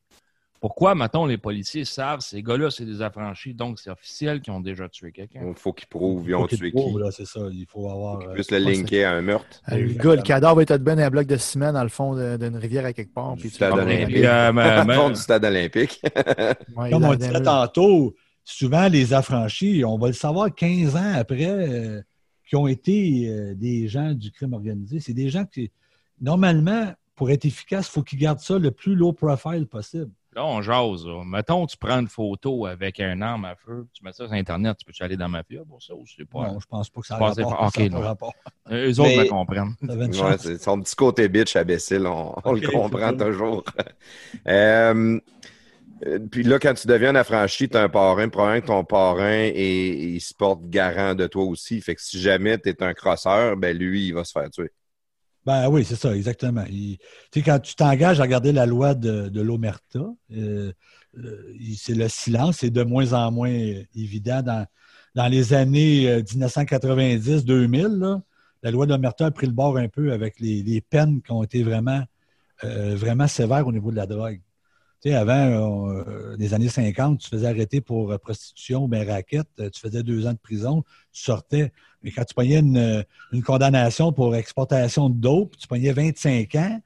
Puis là, tu te fais dire, ben, si tu nous dis qu'est-ce qui s'est passé dans ta, dans ta famille, ben, tu vas pogner 5 ans à place. Ben, c'est là que les langues ont commencé à se délier un peu. D'ailleurs, tu parles de ça. Il faut que tu, tu te portes garant. Je vois dans tes mains des DVD. Le film Donnie Brasco. Euh, Lefty, il se porte garant de Donnie Brasco. Oui. Euh, dans le film, c'est pas clair ce qui se passe, mais finalement, Lefty, qu'est-ce qui arrive? Il n'a pas été éliminé, lui, dans ce cas-là. Normalement, si tu as amené un infiltrateur dans le, dans le groupe ou qu'un membre indésirable, tu vas payer le prix. Pourquoi ils l'ont pas tué? Ben, lui, ils l'ont pas tué. Ou c'était peut-être pas un, un gars si important que ça, le dans, dans l'histoire de, de, de- de Donnie Brasco. C'était plus euh, Johnny Black, que lui s'est fait liquider, qui était euh, Napolitano, qui était le, le chef de l'FT, si tu veux, dans le film. C'est, lui, il a vraiment existé, puis il a vraiment été éliminé, lui, suite au fait que Donnie Brasco euh, a infiltré la famille pendant près de trois ans. Ah, Sonny. Black, tu veux dire. Sonny Black, oui, j'ai dit. Comment j'ai dit? Johnny Black. Johnny Black, c'était pas loin. là. Sonny Black. Sonny Black, il a vraiment existé. C'était un Napolitano qui Hey, les gars, l'avez-vous vu le film Donnie Brasco? Ça, et ça fait longtemps, longtemps. Longtemps. Euh, C'était quoi le. le- ouais, là, il, nous, il nous montre une photo. Là. Johnny Depp et Al. Pacino. C'est une histoire vraie. Je vais laisser Rémi euh, plus mettre ça en détail. C'est une histoire vraie d'un d'un gars qui s'est infiltré dans la mafia, puis il est venu très, très, très proche de devenir affranchi euh, avant que ça pète. Là. Mais euh, histoire vraie. Même le, le vrai monsieur Donnie Brasco, qui s'appelle Joe Pistone, il est venu à Montréal dans le temps de la commission Charbonneau pour faire un témoignage sur la corruption. Ah, ouais. Est-ce Le est-ce que film, est-ce que dans- c'est dans le bon ordre si on parle de Denis Brasco? Parce que moi, je t'avais demandé de m'envoyer une petite liste de certains mafiosos. Puis, euh, mettons, on, on a parlé de la naissance des cinq familles avec euh, Lucky Luciano. Puis ton point 2, c'était Bonanno. Est-ce que est-ce que c'est trop tôt de parler de Denis Brasco tout de suite ou on est mieux d'avoir l'histoire de Bonanno? Ben, en fait, Donnie Brasco, c'était. euh, il, il a infiltré la famille, la famille Bonanno. Donc, on peut arriver avec euh, la famille Bonanno, Joe Bonanno, qui était en 1931 un des chefs de la nouvelle, euh, la nouvelle cinq familles. Oui, exactement. Puis lui, il a vécu jusqu'en 2002. hein. Il est mort en 2002, il avait 96 ans. Wow. Et euh, euh, Joe Bonanno, c'est un peu le parrain dans le film Le Parrain. Donc, c'est le, le, le parrain qui, s'est, euh, qui, qui est parti en Arizona. Tu sais, dans le film Le Parrain 2, là, ça commence avec euh, Michael Corleone qui est en Arizona. Mais c'est un peu l'histoire de Joe Bonanno. Michael Et Corleone, Bonanno- il, il est acté par. Il est acté par qui dans Al? Pacino. Par Al Pacino. Puis euh, Al Pacino. Le, le boss au début, le, le- il me semble qu'il y en a un autre qui est fait par euh, Marlon Brando, c'est-tu ça? Marlo Brando. Ouais. Ouais. Mais c'est son père. C'était son père. euh, C'était son père, Marlon. OK. Je vais te faire une offre que tu pourras refuser. C'est lui, ça. Ben, c'est un peu basé sur euh, l'histoire de Bonanno parce que un peu comme la famille Corleone, euh, ben, la famille Corleone, ils ont éliminé les autres chefs de la mafia dans, dans le film, mais c'est un peu romancé. Mais Joe Bonanno a voulu, dans les, dans les années 60, éliminer les autres chefs de la commission. Donc, c'est la raison pourquoi il est parti en Arizona. Et. Il, s'en est quand même sorti sans une balle dans la tête, c'est déjà pas pire. Mais euh, lui, la condition, c'est qu'il devait quitter absolument New York. Donc, Mais, lui, il a euh, continué à amener des petites affaires euh, en Arizona. Avec une vie probablement beaucoup moins stressante aussi. Oui, oui, tout à fait. Puis, il n'avait plus vraiment m'aimer sur, euh, sur sa famille. là. Petite question, euh, parenthèse. euh, Peut-être tu parles dans les années 60 puis tout. Je, je, je connais pas grand-chose de ça, puis je sais pas si c'est une légende, puis ça peut peut-être nous amener sur le prochain sujet. Mais euh, la- l'arrivée de la cocaïne puis de l'héroïne, euh, ça se peut-tu que ça allait crisser le bordel un peu dans Mafia? C'est exactement ce qui s'est passé. Dans le parrain, on voit que Vito Corleone est contre, euh, euh, est contre la drogue. Il veut, veut pas que les familles touchent à ça. Il dit qu'il va perdre l'appui de la, justice, des juges. Il n'y aura plus les gouverneurs de son bord. C'est exactement ce qui est arrivé. Parce que la drogue, c'est nocif pour la jeune société. Et euh, quand les États-Unis se sont attaqués au trafic de drogue, les peines étaient énormes. Donc, qu'est-ce que ça a fait? C'est que les gens qui ont, un peu comme je disais tantôt, les gens qui ont été pris euh, la main dans, le sac, si on veut, là, ou le nez dans le sac, euh, les autres, ils ont eu des peines très lourdes. Puis à ce moment-là, ce qui s'est fait, ça l'a, ça l'a laissé tomber la loi d'Omerta. Fait que si tu avais le choix entre faire 25 ans et faire 5 ans si tu parlais, ben les jeunes mafiosos des années euh, 60, 70, 80, ils ont décidé de parler. C'est pour ça que c'est les plus, la plupart des familles qui sont qui ont perdu leur prestige, c'est à, à cause de la, de, de la délation. Puis la famille Bonanno, c'est la famille qui a eu le plus de délateurs en, en bout de ligne. Tu sais, Johnny- euh, Joe Pistone, là, Do- Do- Donnie Brasco, euh, c'est c'est euh, c'est la pointe de l'iceberg parce qu'il y en a eu d'autres après là, qui ont devenu des délateurs célèbres dans la famille Bonanno. là. Des Dont membres de la famille. Un des derniers chefs qui était Joe Massino euh, dans les années début années 2000, qui est devenu un délateur. C'était le premier parrain d'une famille new-yorkaise qui était devenu un délateur. On avait eu des sous-boss, on avait eu des capots, on avait eu des affranchis qui étaient devenus des délateurs. Mais un chef qui était membre de la commission, devenu délateur, c'était une première. Et c'est la raison pourquoi notre chef, ben, je dis notre chef, mais le chef de la mafia montréalaise a fait de la prison. Lequel, ça? Vito Rizzuto. Vito Rizzuto. Ah, il est mort, lui, ça fait pas si longtemps que ça, Vito. Ouais, il est mort en 2012. Assassiné, lui, en sortant de chez eux. Non, lui, il est mort d'un cancer, mais lui, il a fait de la prison. Euh, Il est mort en 2012-2013, peu importe, mais euh, lui, il- son rôle euh, dans Donnie Brasco, parce qu'on a, on a passé un peu euh, à la famille euh, Bonanno tantôt, mais il y a une scène dans Donnie Brasco où il y a trois capots qui se font tuer dans un sous-sol. Je ne sais pas si ça vous dit de quoi. Ça fait longtemps comme Oui, euh, moi, oui, c'est parce que Ok. les autres, c'est des, euh, des incultes. Là. Donc, dans cette scène-là, euh, Donnie Brasco il est dans l'auto, puis il attend, il attend qu'on vienne le chercher pour faire le nettoyage de la scène. Bref, dans la vraie vie, les tueurs de, des trois capots en question, c'est trois tueurs de Montréal que la famille Bonanno a fait venir euh, pour cet événement-là en 1981. Et là-dedans, on a Vito Rizzuto, qui était à l'é- à l'époque euh, qui n'était pas chef de la mafia montréalaise, évidemment. C'était son père qui était le boss. Euh, mais Vito a participé au crime. Donc, le, crime qu'on voit qui, est fait dans Donnie Brasco, c'est le crime que Vito Rizzuto a fait dans la vraie vie. Qui a fait de la prison aux États-Unis pour ça. tout à fait, pour ça.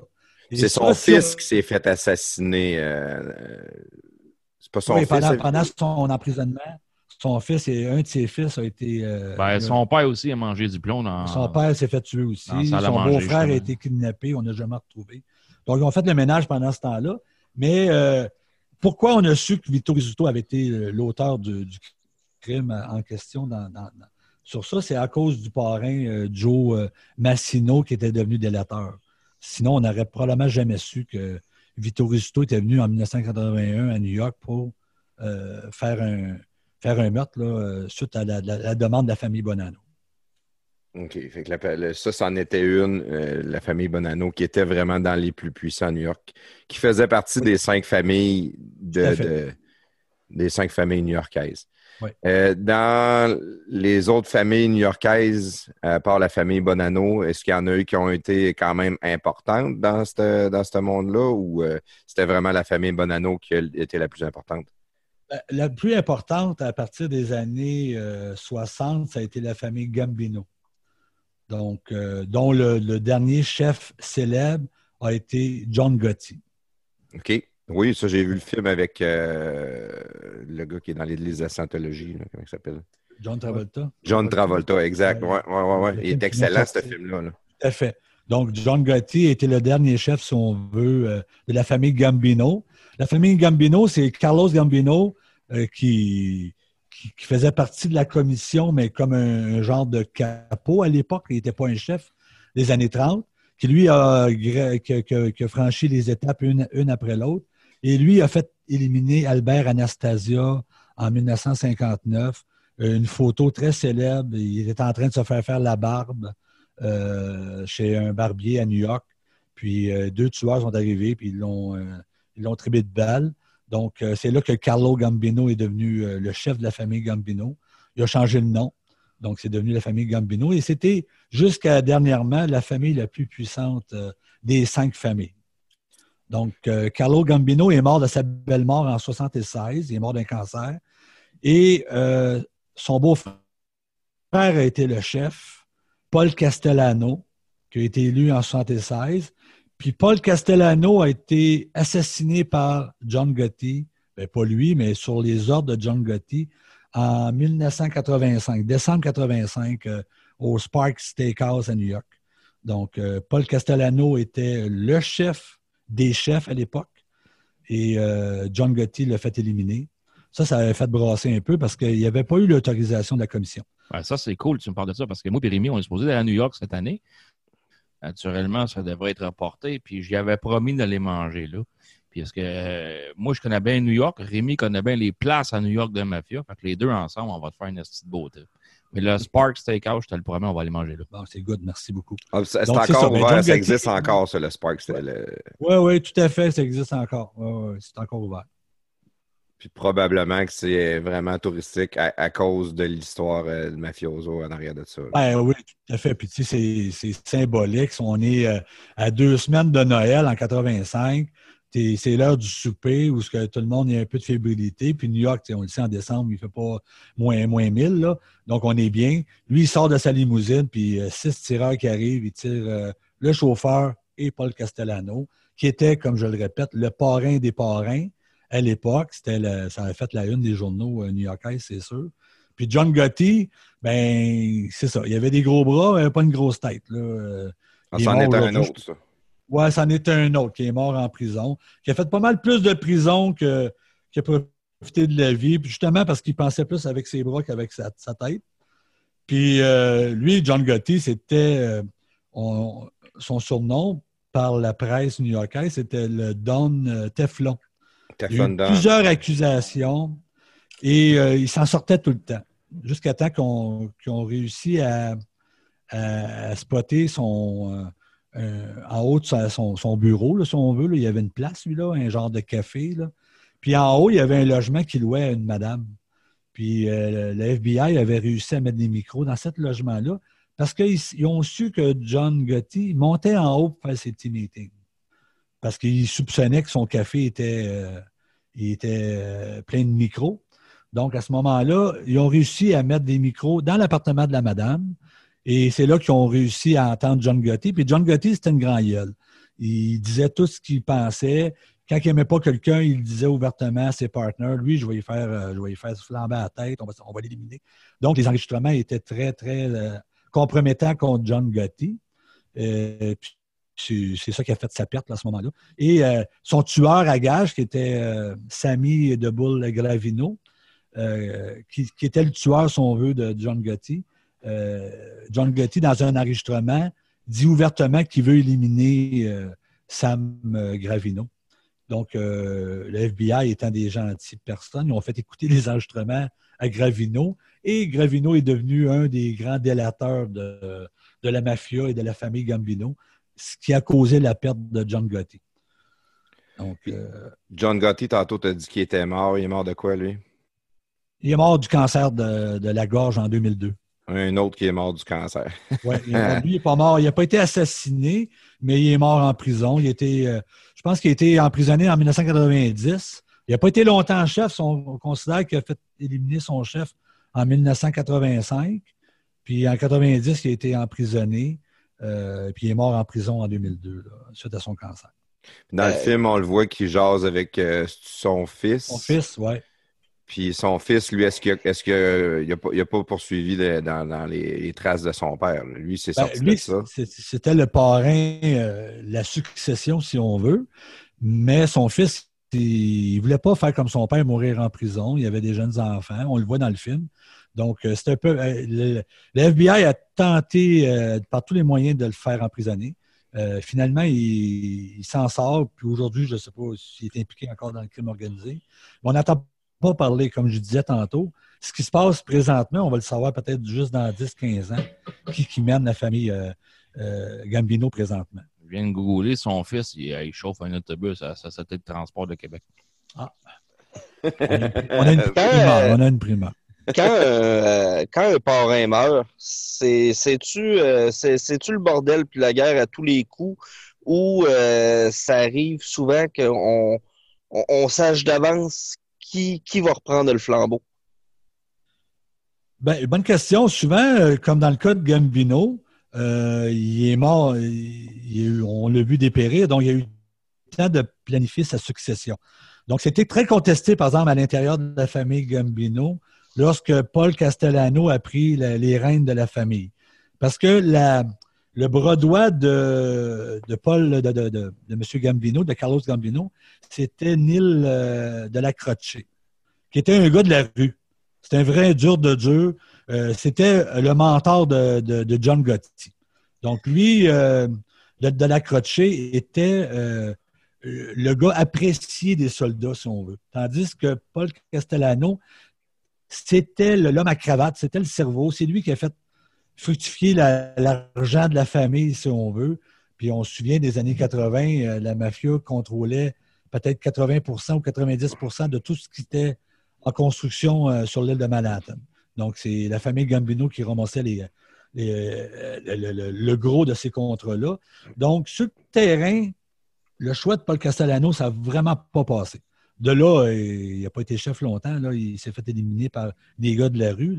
Mais dans l'histoire, souvent, ça a amené à des, des guerres de, sous-chefs, le remplacement des chefs.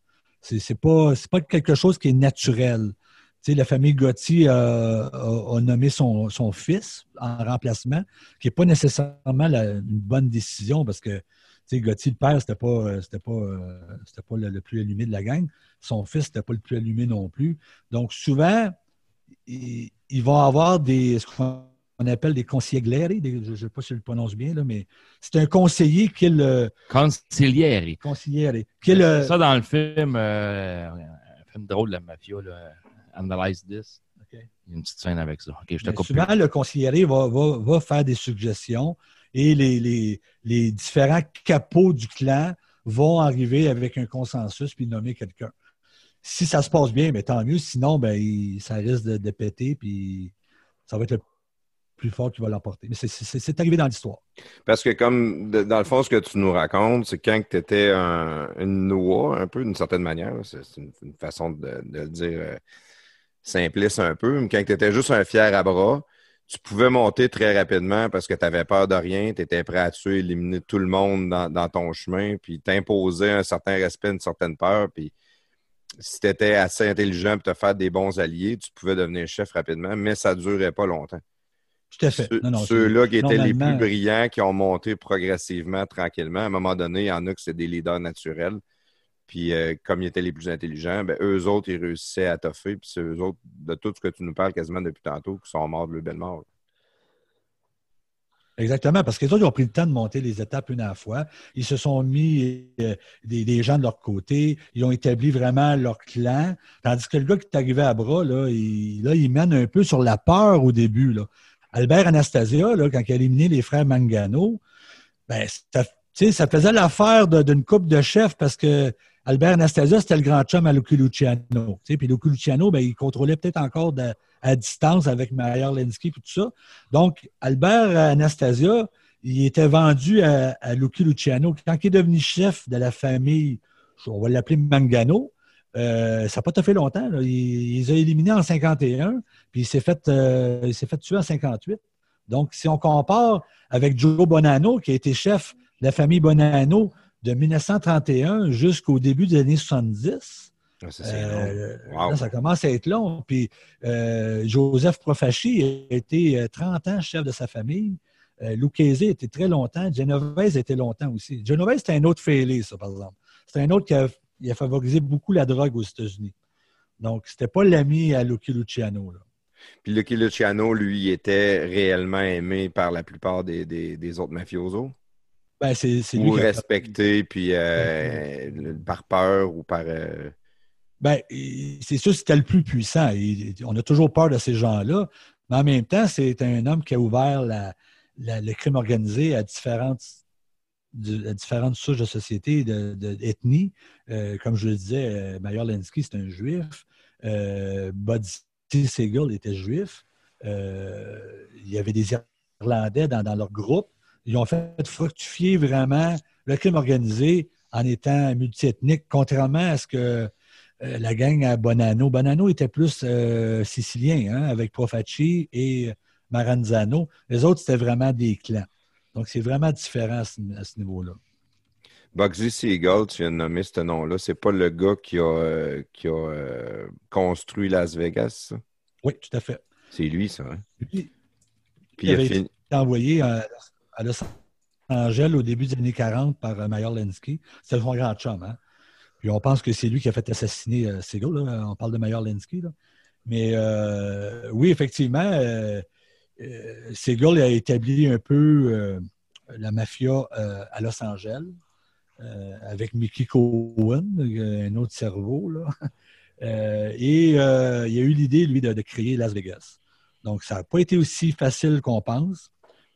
Aujourd'hui, c'est facile de dire que c'est un génie, mais à l'époque, ça lui a coûté sa vie parce que il y avait beaucoup à engendrer l'argent euh, euh, de la mafia américaine, qui sont toutes réputées pour être des gratte-sous. Donc, euh, il avait amené un projet d'à peu près 2 millions, ça en a coûté à peu près euh, 6 ou 8 millions. Puis euh, la mafia américaine, demandait des, un compte rendu, puis lui, il les envoyait promener pratiquement. Donc, euh, il était pas. euh, c'était un dur de dur, ça, Buddy Siegel. Là. Benjamin, parce que Buddy, n'aimait pas ça, se faire appeler comme ça. Mais c'était Benjamin Siegel. Puis finalement, euh, Lucky Luciano puis euh, Mayer Lenski l'ont fait éliminer. Là, on a une photo très célèbre de lui avec un œil en moins. Là. Ah oui.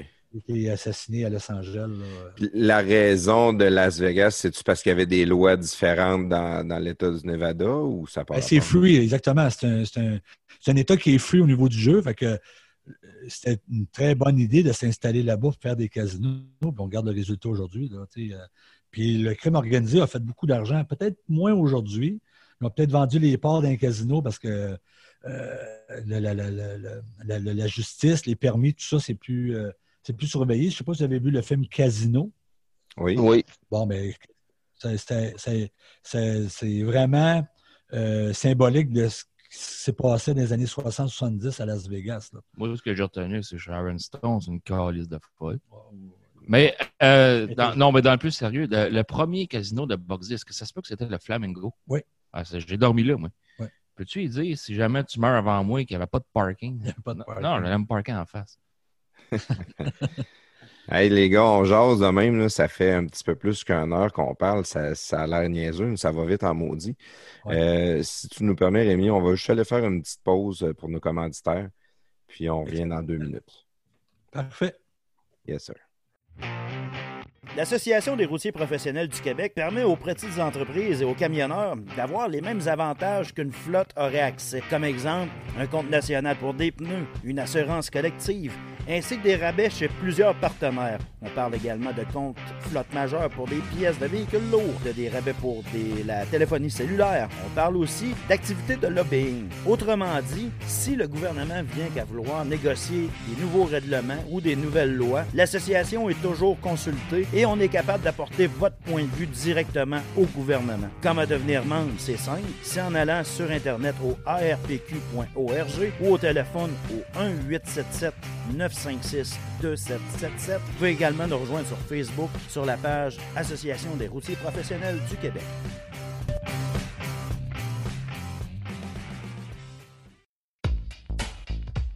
Épatez les papilles gustatives de vos invités et de votre tendre moitié avec Sochaux le saucissier. Sochaux le saucissier, c'est 62 variétés de saucisses d'agneau, de veau et de porc, dont bacon et cheddar, buffalo, côte levée barbecue, mac and cheese, etc. Toutes nos sortes de saucisses sont disponibles sur notre site web sochaux.com. Venez nous voir à un de nos 7 points de vente, Beauport, Complexe Le Bourgneuf, Grand Marché de Québec, Saint-Nicolas, Boulevard de l'Ormière, Marie-l'Incarnation, Route du Président Kennedy. Les commandes en ligne sont disponibles en tout temps, sochaux.com,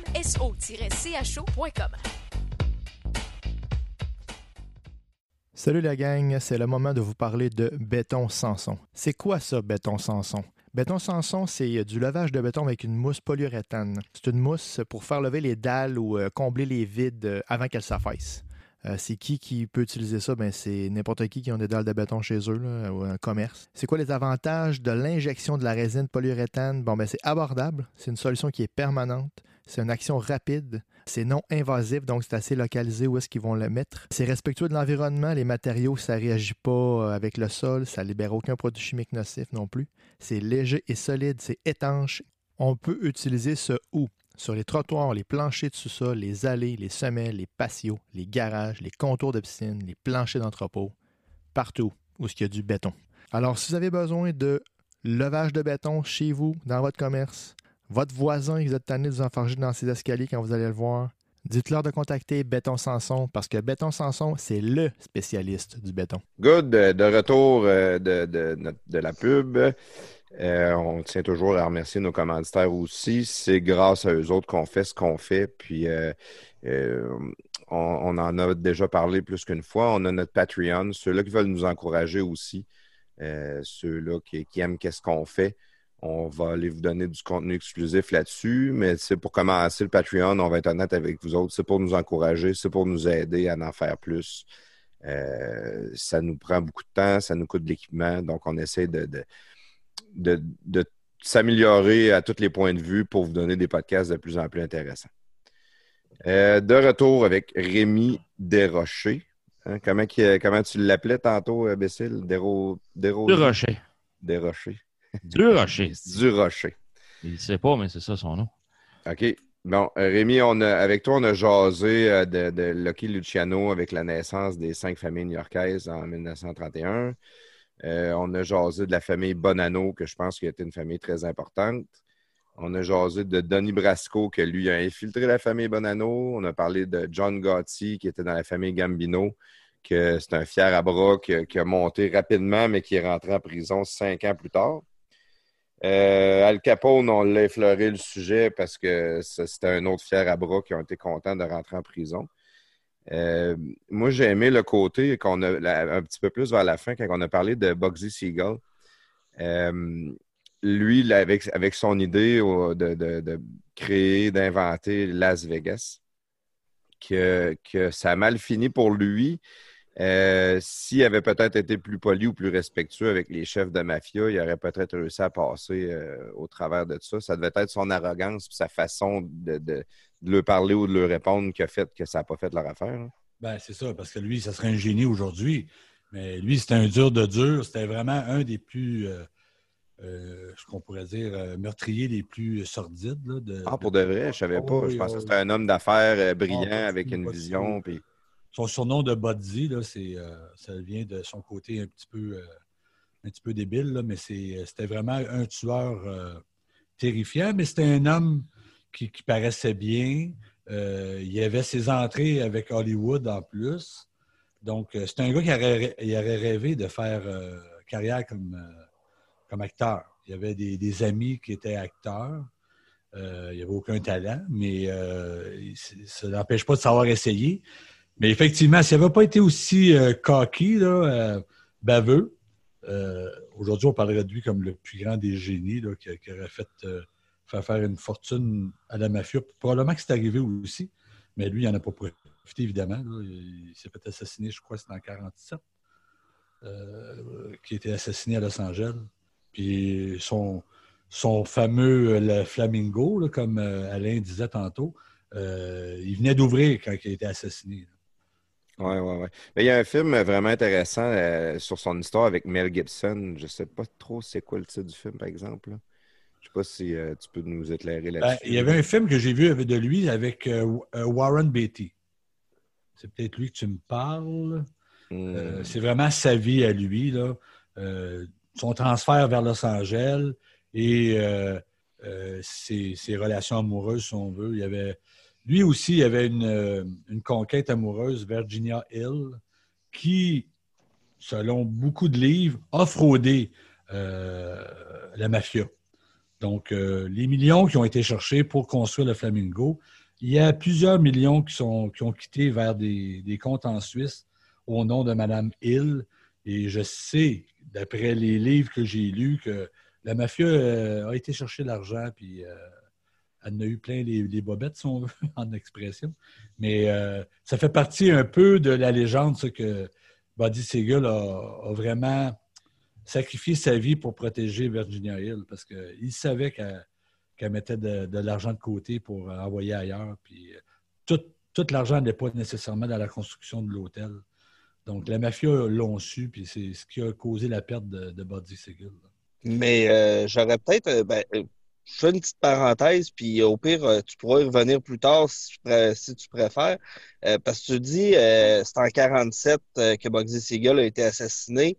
Euh, c'est ça, c'est deux ans après la Deuxième Guerre mondiale. Euh, la, les- la mafia aux États-Unis pendant la Deuxième Guerre mondiale euh, sont, sont allés au front, ils ont, ils ont pris de l'expansion, ils en ont profité pour, euh, pour prendre plus de contrôle. Euh, comment que la, mafia en général a géré ça, la Deuxième Guerre mondiale? Ben, en fait, ici, aux États-Unis ou en Amérique, si on veut, comme j'expliquais tantôt, de la création de la commission en 1931 jusqu'au début des années 50, on a comme un vide euh, dans le fait que la mafia était très, très discrète dans, sa, dans son étalement, dans son extension, si on veut, autant euh, vers euh, Las Vegas, autant vers euh, Los Angeles, Kansas City, qui était sous juridiction de Chicago. Donc, oui, il est arrivé des histoires, mais il n'y a rien de très gros qui a sorti dans ces années-là. C'était vraiment un 20 ans de paix, jusqu'à temps que Albert Anastasia élimine les chefs de sa famille pour prendre sa place. Peut-être beaucoup aussi parce que la- la- l'attention médiatique était vraiment vers la guerre plutôt que, plutôt que vers les, histoires de mafia euh, à l'intérieur du pays. Puis ils en ont profité parce qu'évidemment, la mafia, techniquement, recherche la discrétion. Euh, il y a John Gotti là, qui, faisait la une des journaux. Il a même fait, il a fait même le Time Magazine, John Gotti. La mafia n'aime pas ça, ces affaires-là. Joe Colombo a été assassiné. Joe Colombo euh, a pris la place de Joseph Profacci au niveau de la famille Profacci, qui est devenue la famille Colombo. Et il a été assassiné en pleine rue en 1969 euh, parce que lui, il avait la ligne des, euh, Italiens. Lui, euh, il y avait beaucoup de rancœur, Joe Colombo, contre l'opinion américaine contre les Italiens. On disait, un Italien, ça fait partie de la mafia. Lui, il était contre ça. Donc, il était beaucoup pour la Ligue des droits des Italiens. Il faisait des manifestations. Ben, encore là, ça attirait l'attention des autorités. Les autres chefs n'aimaient pas ça. Fait que Joe Colombo s'est fait assassiner. Donc, euh, la- historiquement, euh, la mafia aime, aime rester euh, passer sous l'ombre, si on veut. Ils Donc, veulent pas que tu deviennes une superstar parce que tu es, rendu un parrain. Exactement. Ils n'aiment pas ça. Donc, des années 30 jusqu'au début des années 50, incluant la guerre, évidemment, c'était des années tranquilles, si on veut. C'était plutôt pour s'installer là, qu'ils ont vraiment commencé à, étendre leurs leur- leurs tentacules. Donc, euh, après ça, ça a brassé. Après euh, l'assassinat des frères Mangano, euh, Albert Asta- Anastasia a été assassiné. il y a eu d'autres crimes majeurs. Donc, c'est là que ça a recommencé à brasser un peu. Dans la liste de, que tu m'avais envoyée, tu me parlais du Gangster Squad. C'est l'histoire de, de Mickey Cohen à Los Angeles. Ça, c'est complètement à l'autre bout du pays. Oui. Euh, eux autres, le Gangster Squad, c'était quoi ça? Ben, en fait, c'est une unité parce que Los Angeles était réputé à l'époque pour la police la plus corrompue. Il y a beaucoup de films qui sont sortis là-dessus. LA Confidential, euh, la police était quasiment le crime organisé à Los Angeles dans les années 30, 40, 50. là. Donc, c'était réputé. Et euh, le, fameux euh, Ganter Squad, c'était euh, une unité qui a été formée d'incorruptibles, si on veut, comme on a eu à Chicago euh, pour contrer Al Capone. Donc, c'était l'unité qui a combattu Mickey Cohen. C'est vraiment une unité policière. et puis là, les autres aussi, c'était des fiers à bras. C'était œil pour œil, dent pour dent. Je ne sais pas si vous avez vu le film, là, mais ça, ça relate un peu que- qu'est-ce qui se passait dans ces années-là. Euh, moi, je l'ai vu le film, puis si ça représente bien ce qu'était M. euh, Cohen, c'est un esti de malade dans la tête. C'était c'était pas, euh, c'était pas un ange. Peux-tu nous faire un petit résumé? Ben, Mickey Cohen, c'est c'est une mère italienne, un père euh, juif euh, qui vient de New York, qui ont immigré euh, dans l'Ouest pour faire fortune, comme beaucoup de familles ont fait dans les années euh, euh, 20, des années 30. Puis lui, c'était un boxeur. Lui aurait voulu être boxeur professionnel, mais il n'avait pas de talent. Fait que, puis souvent, un peu comme la plupart des chefs de familles euh, mafieuses, à l'époque, c'était pas des géants. Là. Mickey Cohen, ça mesurait à peu près 5 et 6, 5 et 7. là. C'était pas un monstre. Ça se battait dans les catégories poids-plume. Puis euh, lui, ben, sa carrière de boxeur n'a jamais levé, comme je disais tantôt. Puis lui, tranquillement, il a commencé à s'établir dans le crime organisé.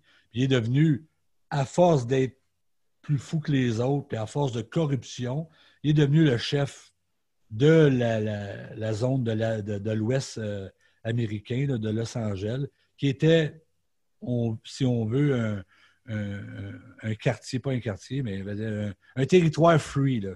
un peu comme, comme je disais tantôt avec euh, Miami ou euh, la, la Floride. Los Angeles, c'était le même principe. Donc, il y avait des installations de mafieuses qui s'installaient. Chicago a essayé, euh, mais ça a toujours resté sur juridiction euh, indépendante. Et Mickey Cohen a été le, plus célèbre du lot.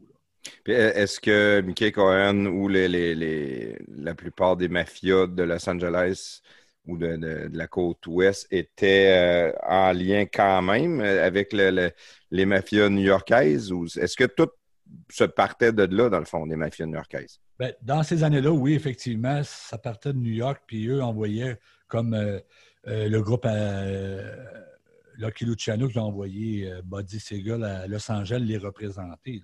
Il y avait un mandat, Buddy Segal. Il n'allait pas là comme indépendant. Il y avait un mandat d'installer la mafia, mais avec le décès de, de Buddy Segal, ou l'assassinat, si on, si on préfère, euh, Mickey Cohen a pris plus de poids. Puis après Mickey Cohen, mais dans l'Ouest américain, les moteurs sont très forts. Donc, les moteurs ont pris la place. Et ensuite de ça, il y a eu des gangs de rue. Il y a eu une gang de rue célèbre. Là, euh, MS-13, euh, ben, avant ça, Creeps. là, comment on s'appelait les Noirs? Là? Creeps, Blood. Avant ça, là. pas les Panthères, les Black Panthers. Donc, euh, tu les Black Panthers? Ben, Aux c'était. États-Unis, je pense. C'était euh, une gang ou un mouvement? Non, non, c'était ben, c'était un mouvement qui était. C'est un mouvement avec des mitraillettes, mettons? Ah, ouais. Oui, oui, c'est un, c'est un mouvement qui a commencé par euh, un peu motards, puis tout, puis euh, qui, qui ont supporté le droit civique par après, puis toute la quête. Là. Exactement. Donc, la mafia a vraiment laissé les, ce territoire-là à ces, ces, ces, ces groupes-là à place. Là. Je pense pas qu'aujourd'hui, on, on peut parler de crime organisé style mafia euh, à Los Angeles.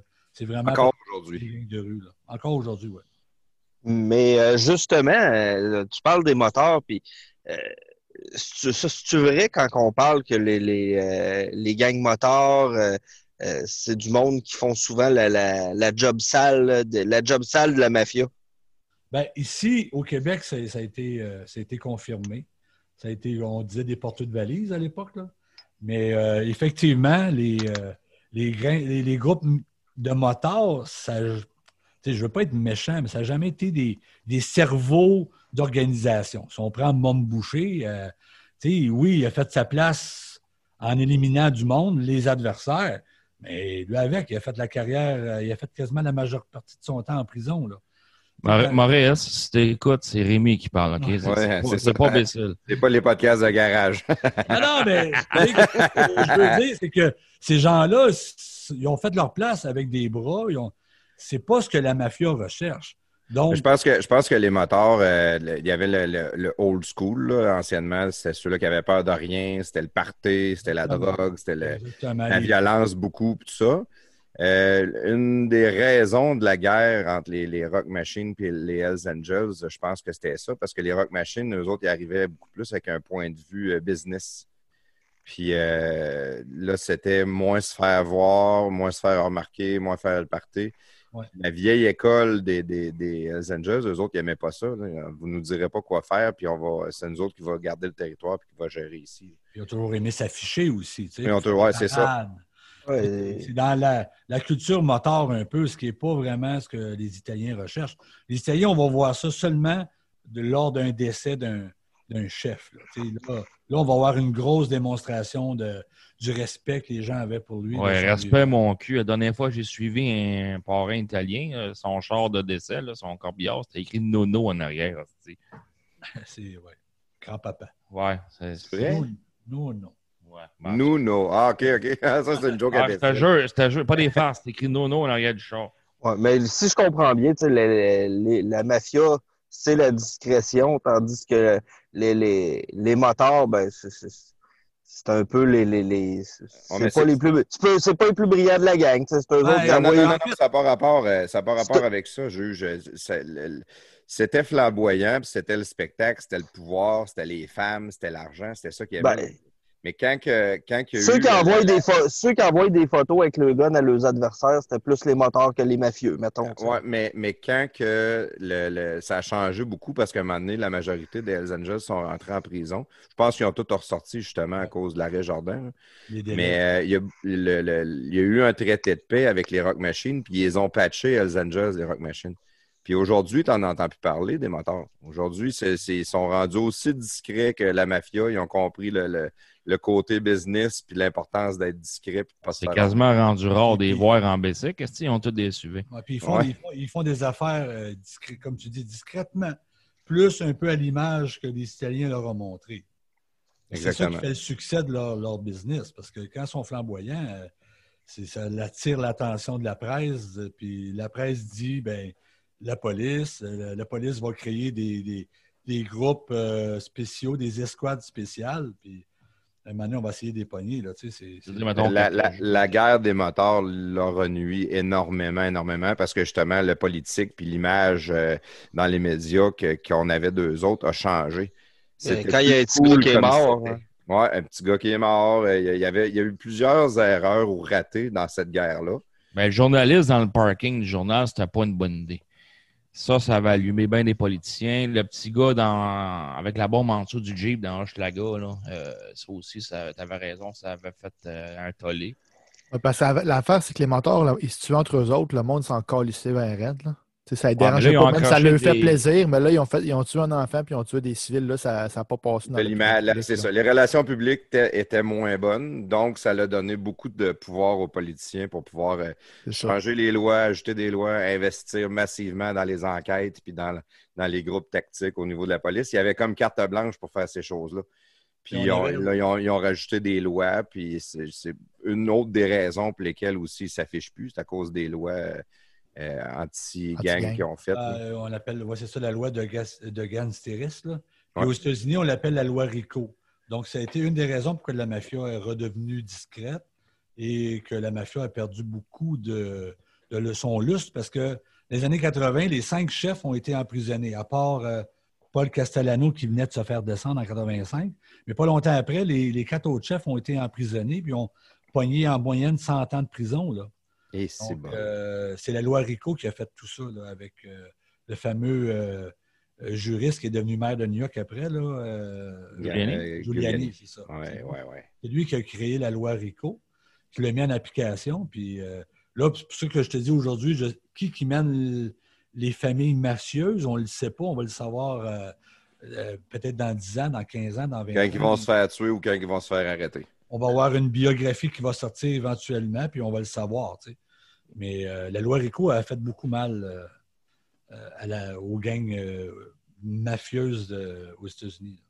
Comme on parle beaucoup de, New York puis de la mafia, il y a quelque chose que je voulais, peut-être que tu n'es pas au courant, mais je, à la limite, tu peux nous donner ton opinion là-dessus.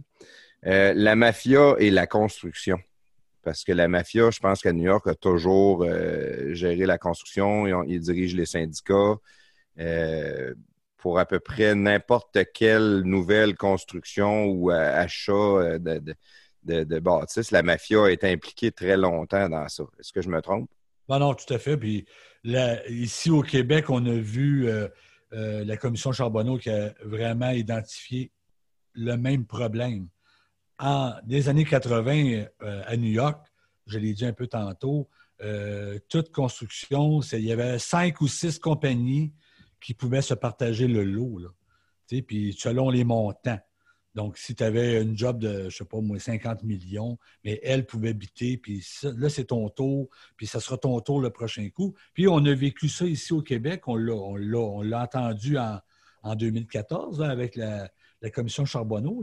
Mais ça s'est produit au début des années, deux- euh, des années 2000, là, où qu'il y avait cinq, six compagnies, là, la, la fameuse compagnie euh, monsieur, euh, qui avait le touch, là, M. Accurso.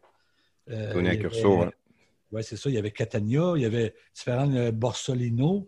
Donc, c'est toutes les mêmes compagnies qui séparaient les contrats. Donc, ce qu'on a, ce qu'on a vu aux États-Unis, il y a 30 ans, on l'a vécu ici aussi. Là. Puis Donc, je sais si pas euh, je veux rester un petit peu aux États-Unis, on- je, vais- je vais aller jaser de, vraiment de toi de la mafia au Canada euh, après. Mais euh, pour ce qui est aux États-Unis, si la, la mafia était dans la construction, ça veut dire que le, le président américain, Donald J. Trump, a eu à négocier avec la mafia dans, dans ses belles années d'immobilier à New York. C'est sûr, c'est sûr. Là, comment que ça s'est réglé? On va lire un livre un jour. On va lire un livre un jour parce que je sais que le Trump Tower est fait en béton au complet. Oui, oui. C'est sûr Puis, que. euh, le, le béton était contrôlé par la mafia. Il a fallu qu'il négocie avec eux autres. C'était peut-être bien un truc aussi qu'il avait, lui, pour bâtir de je te donne ce contrat-là, puis tu me fous la paix pour le reste. Sûrement qu'il y avait des ententes comme ça.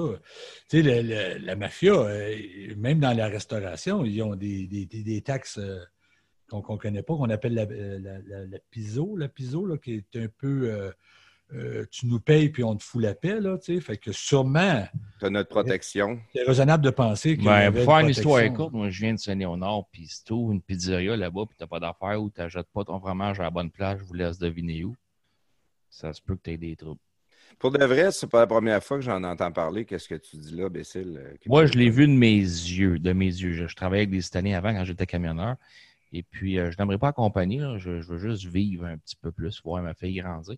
Mais euh, le, ca- le café italien qu'on prenait, nos cafés avant d'aller euh, sur nos camions, il y avait juste la petite crème glacée de cette place-là italienne. Puis, un moment donné, il y a un gars qui disait Hey, tabarnak, pourquoi tu prends pas un, un frigidaire Nestlé, calice? hein? Fait qu'ils font venir un frigidaire Nestlé pour contenter la, clientèle. Fait que quand le, moi, j'ai vu le représentant de la, compagnie de, de crème à glace italienne, a vu le frigidaire Nestlé. Puis le frigidaire Nestlé, ben, il était plus là la semaine d'après. Et c'est bol. hein. Il y a eu un téléphone qui s'est fait. Écoute, c'était pas grand-chose, c'était anecdotique. Il n'y a pas eu de bon, il n'y a pas eu rien. Mais tu vois qu'il s'est fait conseiller, entre guillemets, de l'enlever. La pizza Hut, Nord, au coin de Jean Talon puis euh, Provencher, s'est fait brûler je sais pas combien de fois. Sauf que là, Pizza Hut étant une multinationale, euh, je ne sais pas si Rémi est au courant, mais la police a, a commencé à faire des- des- un petit peu plus de perquisitions dans ce milieu-là. Puis là, à un moment donné, euh, ils ont dit Qu'est-ce qu'il y a? Pourquoi tu nous écœures là? Il dit Lâche le Pizza. Puis depuis ce temps-là, il n'y a pas eu de trouble. C'est comme des ententes de même. C'est fucké. Là. Quand- euh, puis- puis moi, je connais des brides de ça, parce que j'avais déjà un italien, mais des, des pécadilles de ça. Mais quand tu sais tout ce qui se passe dans ce milieu-là, c'est capoté. Pas pour rien que je vous ai emmené mon chum à soir. Lui, il en connaît beaucoup. Bécile, Ouais. Les Italiens, là, ça s'entend-tu bien avec les Grecs? Euh, bah oui, oui, il y a une petite, euh, il y a une petite, euh, comment je pourrais dire ça, une petite, petite guerre pour savoir qui, qui a, qui a starté la pizza. Beaucoup disent que c'est les Grecs, les Italiens l'ont volé, là. Mais euh, moi, je m'en calisse un petit peu, je te dirais. Toi, Ben- t'as la mange. C'est ça, c'est ça, t'as tout compris. Bon. Good. Ben, merci, Bécile, pour euh, tes goûts culinaires. Euh, je reviens avec toi, Rémi.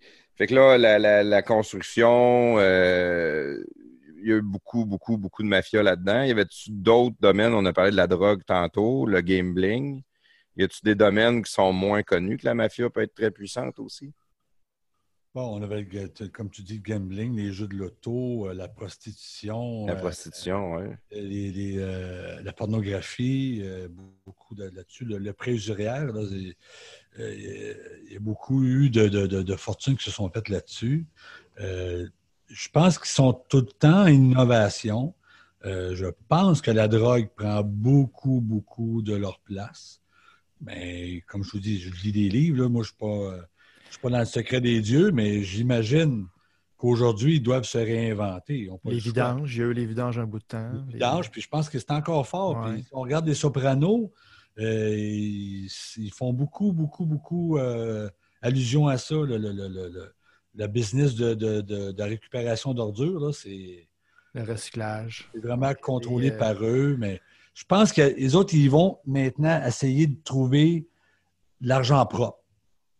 Je pense que ça leur a coûté beaucoup euh, de l'argent sale, que là, comme tu disais tantôt, euh, la construction, c'est facile pour eux, même si les commissions ou bien la loi va trouver des, façons de, de remettre de l'ordre là-dedans. On le sait que graduellement, l'argent, la- la- ils vont réussir à avoir d'autres en- entrées à, à la ville de Montréal ou même à New York, peu importe. Ce qu'on vit à New York ou à Montréal, ça se vit à Rome, ça se vit partout. Là. Ça leur donne quand même beaucoup de contrôle, ce domaine-là. Même le, le waste management, là, les, les vidanges, le recyclage.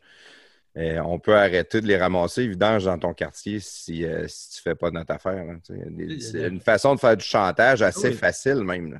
Vito Rizzuto, là, il ramassait de l'argent avant, avant d'être emprisonné là, pour faire construire un pont en Sicile. là. Puis c'est euh, quelque chose de, de- de 8 ou 9 milliards de dollars que ça coûtait. C'était donné au privé. Puis ils voulaient blanchir de l'argent dans ce projet-là. c'est- des multinationales maintenant. Euh, le film Parrain, il en parle un peu. Euh, c'est- puissant, là. C'est puissant, les, les- toutes les, les, les, les tentacules qu'ils ont là-dedans, là, comment ils peuvent aller chercher de l'argent, puis tous les moyens sont bons. Je veux pas te je veux pas te mettre dans le trouble en te posant cette question-là, mais tu penses-tu encore que euh, en, en 2020, il y a des, il y a, il y a des syndicats euh, au Québec qui sont infiltrés par le crime organisé? Pas le mien, en tout cas. ouais, Pas le pas dans le mien. En tout cas, je suis pas au courant de tout, là, mais Non, non, mais au, au bureau, il s'auto-proclame euh, le parrain, puis moi, je suis le conciliaire. C'est le capot des capis. Euh, FTQ Construction, il n'y avait pas des- un bel écho là, avec la construction, avec la, la- la- la commission Charbonneau. là. Donc, euh, je pense que et- je n'aimerais pas de nom, comme tu dis, je veux partir mon auto demain matin, mais il y a des noms qui ont sorti pendant la commission. Ils sont encore vivants, ces gens-là. là. Puis il y avait le nez, euh, il y avait le pas mal dans le FTQ Construction. Mais écoute, je, pourrais en tout cas, à mon niveau, là, euh, moi, je suis dans le monde syndical, je pense pas. Mais tout ce qui est construction, s'il y a de l'argent à faire, c'est raisonnable de penser que la mafia est aux aguets, ça, c'est sûr, ou le crime organisé. Fait que là, tu nous amènes euh, au, au Canada, au Québec. Euh, la mafia a débuté comment, elle, au Canada? Ben, ici, là, euh, au- le plus loin que je me souvienne, les noms les plus célèbres, c'est les Cotroni, qui est Vincent Cotroni des années 50, euh, qui, qui était un peu la- la- la- la- le boss. Euh, on a connu, nous autres, son frère, là, mais quand je dis nous autres, euh, Frank Cotroni, qui était plus célèbre, plus connu, et plus célèbre, plus connu veut dire plus emprisonné. Là. Frank Cotroni a fait euh, pratiquement euh, le- plus la moitié de sa vie en prison. Tandis que Je connais, frère- euh, je connais personnellement sa petite fille, à Frank Ok. Cotroni. Tandis que Vincent, il n'a jamais fait un jour de prison. Il était vraiment low profile. Euh, puis, euh, tu me fais une association. Dans Donnie Brasco, au début du film, il y a un, chef mafieux qui se fait tuer. On ne le voit pas, là, mais c'est annoncé dans les journaux on vient de perdre notre boss.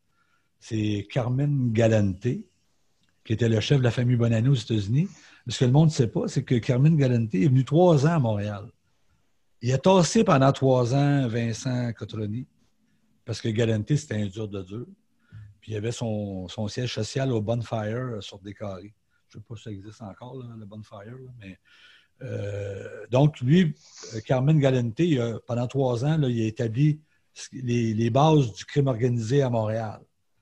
Et à un moment donné, les autorités l'ont retourné aux États-Unis. Il était peut-être illégal ici, je ne me souviens pas trop. Et Vincent Cotroni a repris sa place comme leader de la mafia montréalaise euh, jusque dans les années 60, début 70. Puis à ce moment-là, il y a eu un, un bras droit, puis le nom euh, sûrement que, que Alain Bessil va s'en souvenir, ou il va l'avoir en tête, Paulo Violi, qui avait son bar, euh, il avait son, son petit café sur Jean Talon, près de la Cordelle, le Regio Bar. Et euh, Paulo Violi, c'était le bras droit de, de Vincent Cotroni. Ben, son neveu nous suit sur Twitter. Fait que je vais être gentil. Ça C'est reste, vrai? ça, ça reste à confirmer. Rocco. Ouais, ouais, ouais, ouais. Ben, ça reste à confirmer. Je t'en reparlerai. Donc, Ce serait le neveu de. de...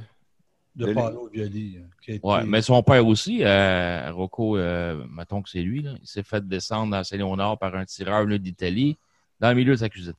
Oh, shit. Puis, et- puis on, euh, l'histoire là, les- les- qu'on lit là, euh, concernant la, la- la mafia montréalaise, les, les violets ont été éliminés par les Risuto. Donc, le père de, Vito euh, prenait, sa place, si on veut, au début des années 70. Et quand il a commencé à éliminer les violets, il s'est brassé un peu. Il, y était trois frères violets qui ont été éliminés, dont Paulo le dernier.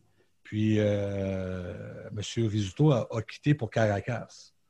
Donc, euh, pendant des années, a, a- a- il a préféré s'en aller au Venezuela pour ne pas avoir justement à rendre des comptes à Paulo Violi, qui était euh, un dur, là, qui était un peu l'homme de la rue de, de- de- Vincent Cotroni. Puis lui, ben, Violi était bien aimé du secteur. Euh, Jusqu'à temps qu'on apprenne à la, SECO, vous autres, vous êtes jeunes un peu, il y a eu une commission d'enquête euh, au début des années 70 euh, concernant le crime organisé à Montréal. Et euh, c'est là qu'on a entendu parler que euh, Paulo Violi, euh, pendant qu'il y avait des noces italiennes, il allait profiter pour aller vider les maisons, des cadeaux, puis tout ça. Là. Ça n'a pas fait une bonne presse. non, c'est sûr. Ça n'a pas fait une bonne presse à Paulo Violi, puis il s'est fait descendre, euh, je pense, en 78. Là. Bon, puis je pense que c'est les, les proches de la famille Risuto ont fait de la prison concernant le meurtre de Paulo Violi. là. Puis euh, il a été assassiné violemment dans son bar, justement, là, le Régio Bar à, à Montréal. Puis euh, Vincent Cotroni, lui, est mort de sa belle mort. Il est mort de- de- d'une maladie. Puis euh, son frère Frank, qui est sorti de prison dans les années euh, 90, je pense, au début des années 2000, lui aussi est mort, euh, il est mort d'un cancer. euh. Frank, Frank est mort en 2003, cancer du cerveau à l'hôpital Notre-Dame. Bon. Mon ex était, euh, elle travaillait là, elle m'appelle, elle me dit euh, Frank Recule-toi un Cotroni. peu de ton micro, Bécile. là, tu sais. Fait qu'elle m'appelle, elle me dit Frank Cotroni est ici. Mais mon grand-père l'avait gardé en prison. Puis les fins de semaine, mon grand-père, il, était bouncer sur les bateaux de Cotroni pour faire un peu d'argent d'extra. Imagine-toi aujourd'hui si ça passerait pas, toi. Un gardien, mais mon grand-père n'était pas de mafia, c'était juste faire un petit peu d'argent. Fait que j'avais été le rencontrer pour savoir s'il se souvenait de mon grand-père. Euh, oui, il s'en souvenait, ça c'était bien cool. Ce qui était pas cool, ou même je dirais pathétique, c'est de voir la, puissance d'un gars de mafia Puis moi, je l'ai vu en jaquette avec la craque de fesses dans un corridor à l'hôpital Notre-Dame. Ah, ouais. Ça- m'a marqué de voir que t'as beau être n'importe qui, tu finis à la même Ouais, place. c'est ça. Euh, Et si je peux rajouter, les, les, c'est des Siciliens, tandis que les violis et euh, cotroni, c'était des Calabraises. Puis là, on, je- pense, on pense que les Calabrais euh, reprennent le contrôle de Montréal. Présentement. Qu'on voit. Mais là, tu, tu euh, après, après Vincent et Frank Cotroni, euh, c'est qui qui a pris le, le pouvoir en premier par la suite? Là, c'était euh, le, le- le clan Risotto. Risotto, attends un petit peu. J'étais en train de regarder ma- mon, mon... J'ai en tête Vito, mais le père, comment il s'appelait, le père? euh, Je sais pas, mais lui aussi est mort dans le milieu de sa cuisine. Ouais, lui, il était, des- il était assassiné euh, au début euh, de 2010, à peu près, 2009. C'est pas Vincent, le père? S'appelle? Nicolo. Nicolo, oui. Nick, ben oui, Nick Risotto. Fait que c'est Nicolo qui a pris, euh, qui s'est installé à Montréal. Ben, Nicolo euh, Risotto avait l'appui de, de la famille new-yorkaise, surtout. Il n'y a Parce pas que- eu une série sur Netflix euh, de, de- sur Ah, Bad Blood, quelque chose de même? ça. Bad Blood, ouais, ouais, ouais, ouais, ouais. C'est ça, avec un des gars de Sons of Anarchy, là. Ouais. Ouais, Qui- celui, celui qui faisait Qui jouait le rôle de Rénal, euh, Rénal Desjardins. Ce Rénal Desjardins, lui, c'était C'était le, bras droit, c'était le bras droit de Vito Rizzuto. Fait que euh, dans, dans- dans la série, Ré- Rénal Desjardins, pendant que Vito était emprisonné aux États-Unis, il avait le mandat de s'occuper de la famille parce que Nicolotto euh, ou, ou Nicolas, là, il- je pense qu'il était rendu à 87, 88 ans. Euh, il ne pouvait plus vraiment euh, contrôler euh, ou prendre la relève pendant que son fils était emprisonné. Puis les fils de, de Vito étaient trop jeunes encore. Donc, Rénal avait comme la mission de, de, de chapeauter un peu les affaires de la famille. Puis ça ne s'est pas bien passé. C'est pas, pas lui, Rénal Desjardins? je me mêle peut-être de gars que- qui a, qui a eu, qui a survécu à des attentats plusieurs fois avant de réussir à se faire pogner.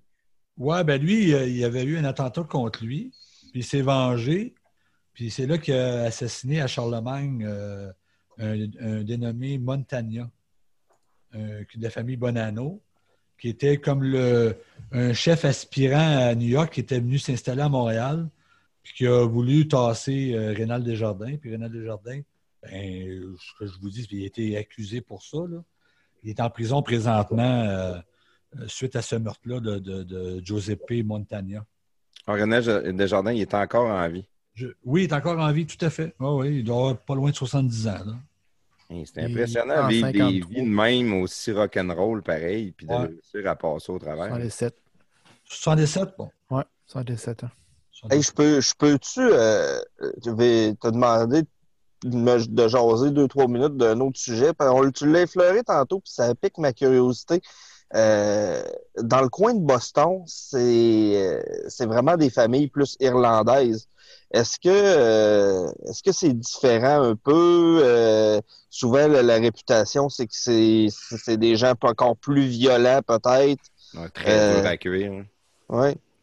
Ben, pendant les années 70, on a eu un très, très violent à, à Boston qui était euh, Bodger, euh, Bulger. Euh, il y a un film sur lui, Messe Noire. Je ne sais pas si vous avez vu le film. Donc, Euh, Ça me dit quelque chose, ça, maintenant? ouais. Black Mass. Black, Black- Black Mass, c'est ça. Donc, c'est l'histoire un peu euh, euh, de M. Euh, Bulger, qui est B-U-L-G-E-R, qui est un Irlandais. Son frère était gouverneur de l'État du Massachusetts à l'époque. Donc, il y avait un frère gouverneur, puis le frère chef de, de, de- de la petite- pas la mafia, mais la, la gang irlandaise. Et eux, grâce, lui, son, pouvoir à lui, à, à Bul- à Bulger, c'est qu'il savait, euh, qu'il savait euh, avec un, agent du FBI. Puis le FBI, lui, euh, le cartonnait sur la famille italienne de, là-bas. Et euh, pendant ce temps-là, lui aussi donnait des haines au FBI, puis il a pu étendre son, son groupe de crime organisé. Euh, et C'était vraiment. Euh, il allait à tous les niveaux. là. Tu gagnais la 649 là, de là-bas, là, puis tu gagnais 10 millions, puis euh, s'il savait ton nom, il allait chercher la moitié de ton lot. Là. Et si bol. Oui, oui, oui. C'était pas, euh, c'était pas un enfant très, très aimé du secteur, mais il était, c'était un fou. Là. C'était, euh, j'ai, Alain a vu, le- vu le film avec moi. C'était un très bon film. Puis, c'est qui le comédien? C'est Sean Penn? Johnny Depp. Euh, qui Johnny joue- Depp est joue le rôle là-dedans. méconnaissable, je ne le croyais même pas. Puis, euh, il est mort, ça fait pas longtemps. Là. Il est mort en prison, euh, Bolger. Je pense qu'il est mort en 2000 2014-2015. Ils finissent tous en prison, dans le Il, fond. il s'était ça. sauvé. Lui, il s'était sauvé de Boston. Ils l'ont retrouvé 15 ans plus tard à Los Angeles. Donc, il a réussi à se sauver pendant 15 ans à Los Angeles, à avoir une vie euh, euh, cachée, là, euh, secrète. Puis, euh, oui, effectivement, grâce à lui et le FBI, puis son chum du FBI qui l'a aidé, il était, empris- il, était emprisonné. Là. Puis, le, euh, film le relate parfaitement. Ils ont écrasé la mafia italienne là-bas grâce à la collaboration de Bulger et du FBI. Donc, c'est assez unique dans l'histoire. là. Euh, Mais effectivement, les, Irlandais étaient très forts là-bas. là. Dans le coin de Boston. Oui, tout à fait. Son frère, comme je le répète, était gouverneur en plus, pendant ces époques-là. là. Ouais, Ah, ouais. ça, explique beaucoup de choses. Il y avait les mêmes bras. Ça a toujours été très corrompu, je pense, la politique aussi de ce côté-là. là. Ça se peut. On pourrait parler de Joe Kennedy aussi. euh. Qu'est-ce qu'il y avait de Joe Kennedy? Il était ami avec, euh, avec les, euh, les, euh, les- les associés de Lucky Luciano. Jusqu'à ce, jusqu'à ce qu'il décide de plus l'être. Ben, c'est ça, exactement. Parce que Frank Costello était le, politicien de la mafia un peu. Il avait ses entrées un peu partout. Puis Joe, euh, Joe Kennedy, euh, euh, à l'époque, il n'avait même pas été encore ambassadeur en Grande-Bretagne. Donc, il a fait son argent, lui, dans la boisson aussi, Joe Kennedy. Puis, lui, il a fait l'argent aussi pendant la crise économique de, de 1929. Fait qu'il a fait une fortune lui, en rachetant les, autres. Puis, euh, puis lorsque son fils, John, s'est présenté pour la présidence aux États-Unis, il y a des films là-dessus aussi, il a demandé à Frank Sinatra de le mettre en contact avec les mafiosos de, de Chicago pour savoir si on était capable de gagner les élections dans l'Illinois pour favoriser euh, John Kennedy. Et euh, Frank Sinatra a- a mis ses contacts en jeu, a rencontré Sam Giancana, et puis euh, finalement, ils ont fait gagner les Kennedy euh, dans l'Illinois. Puis la réponse de Joe Kennedy, après ça, il les a tassés. Puis euh, même, ils ont nommé Bobby en charge de- du ministère de la Justice. Puis son premier dossier, c'était de s'attaquer à Jimmy Hoffa et la mafia. Et Donc, bon. la mafia ne l'a jamais pardonné. Après ça, ben, John Kennedy a été assassiné. Un plus un fait deux. Ça serait la mafia, selon toi, qui aurait assassiné. Selon bien John des Kennedy. histoires, ouais. Euh, ben, Ben, ben, si, je pense que si c'est pas confirmé pour John Kennedy, c'est confirmé quand même pour euh, le- son frère. Là. Bobby. Bobby, OK. Ouais. Tout à fait. Ben, il y a beaucoup de théories, là, mais c'est raisonnable de penser que le- la, la mafia n'a pas laissé cette insulte-là sans, sans- sans être punie. là. Ça aurait été Jimmy Hoffa qui aurait lancé ça, ou bien ça aurait été la mafia en arrière? Ben, Jimmy Hoffa, non, je pense pas qu'il y avait les contacts, Jimmy Hoffa. Jimmy, Jimmy Hoffa, c'était un, un pantin. là. La mafia s'en servait. C'était un gars qui avait un charisme, il y avait le- les syndicats de son bord. Il- Ouais, non, excuse, excuse-moi, euh, Rémi, c'est Jimmy Hoffa. Moi, je me mêle, là, c'est, dans le- c'est plus la gang qu'il y avait euh, avec euh, Robert De Niro dans le film The Irishman, qui était. et Robert De Niro, c'était Lightman, mais il y avait son boss à Robert De Niro, que lui était. Ouais, c'était Marcello euh, qui était le, le, C'était Marcello, ok. Ouais, quand j'ai écouté ce film-là, euh, le Je chef de la connais- mafia à- à- en Louisiane, en Nouvelle-Orléans. Mm. Avec les traficantés et probablement aussi Sam Giancana, qui était le, le- le chef de, de- du outfit qu'on appelle à Chicago. là. Parce que toutes mafias ont des noms. hein. Euh, À New York, on l'appelle d'une façon. À Chicago, c'était le outfit. Euh, donc, euh, chacun a une petite particularité. là. Et au Québec, on dit le gouvernement. Les libéraux. Euh, tantôt, tu as mentionné le nom de Frank Sinatra. Oui. Euh, c'est euh, c'est quand même connu qu'il était proche de la mafia. As-tu une histoire à nous raconter là-dessus? Ben, euh, si vous avez écouté Le Parrain 1, euh, Frank Sinatra, vous savez, à un moment donné, il, il y a un- dans le film, ils disent qu'il a- il veut, faire, il veut jouer dans un film. Puis ils vont, ils vont, ils vont, Ils m'ont même envoyé le, La le- tête de cheval, là. Ouais, la tête de cheval. Mais l'histoire en bout de ça, c'est que Frank Sinatra avait signé un contrat avec un musicien. J'ai le nom ici. Attendez un peu. Jimmy Darcy. Dans les années, euh, je me souviens pas trop quoi, là. Euh, euh, C'est Tommy Darcy. Donc, euh, Frank Sinatra avait signé un contrat exclusif avec lui. Puis là, à un moment donné, il ne voulait plus chanter avec l'orchestre de Tommy Darcy. C'était, tu sais, dans le temps des, des genres de big band, là, tu sais. Il y avait huit trompettistes, puis euh, euh, ça jouait des grosses chansons, puis, puis euh, Frank Sinatra était chanteur, puis il voulait se sortir de ce contrat-là. Puis Tony de, Tommy Dorset avait dit non, il n'y a pas question.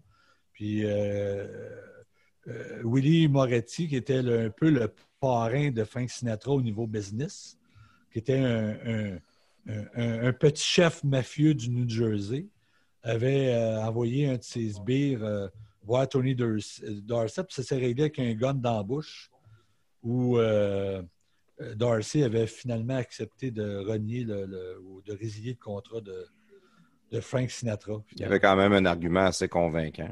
C'était convaincant quand tu as un canon dans la bouche de, de dire OK, on va le laisser aller. Fait que euh, Frank Sinatra, c'était à peu près ça. Il s'en est jamais caché. Je pense qu'il aimait ça, passer pour un petit caïd, là, Frank Sinatra, là, avec son rat pat. Mais est-ce qu'il faisait des crimes? Est-ce qu'il était dans, dans- ça ou non? Il faisait juste chanter pour eux autres? puis, Ouais, euh, il chantait pour eux, il acceptait des contrats dans les casinos pour eux. Il a été porteur de valise pour euh, Cuba. Je sais que dans, dans certains livres que j'ai lus, euh, Frank Sinatra a emmené des valises à certains chefs de mafia. C'était plus facile pour lui de tremballer des grosses sommes là, sans être enquêté. C'était Frank Sinatra quand même. Mais il n'y a aucun, aucun livre qui parle de, de lui comme un criminel. C'était vraiment quelqu'un qui prenait plaisir à s'associer à ces gens-là. t'es- T'es t'es fermé. Cécile, ton euh, micro est off. Je Moi aussi, quand je vais à Cuba, j'amène des valises. ben, c'est des bas nylons pour les filles qui dansent parce qu'ils n'en ont pas. là, Puis des Ouais. Advil. Un porteur de valise. Un porteur de valise. Euh, euh, Cuba, le- les, les Américains euh, puis la mafia ont, ont eu une belle expansion là pendant plusieurs années jusqu'à l'arrivée de Castro.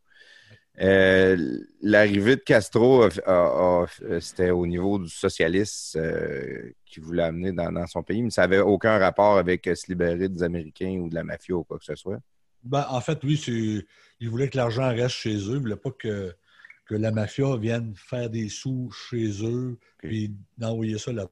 Castro, il Protectionniste. protectionniste. C'est du Puis, Il protectionniste. travaillait fort pour, euh, pour éduquer sa, sa population puis tout ça. Puis il- je pense pas qu'il voulait être contrôlé par la mafia américaine. Je pense que la mafia américaine avait compris ça assez vite. Quand Batista a débarqué, ils ont, ils ont sacré leur camp, puis ils ont laissé bien de l'argent là-bas. Bien, bien de l'argent. Ah ouais. Et on parle quand même, on est en 57. là. Si on parle, euh, je sais pas, moi, de 12, 15 millions, c'est de l'argent quand même. Il aurait pu laisser le aussi tant qu'à moi. euh, C'est de l'argent sale. Fait que, tu sais, pour les autres, euh, tu sais, gagner euh, 500 millions puis cacher euh, 100 millions, c'est d'autres choses. là. Fait que pour eux, cacher de l'argent ou euh, blanchir de l'argent, c'est toujours, c'est toujours le, le- le- l'handicap d'un crime organisé, c'est de blanchir l'argent, là.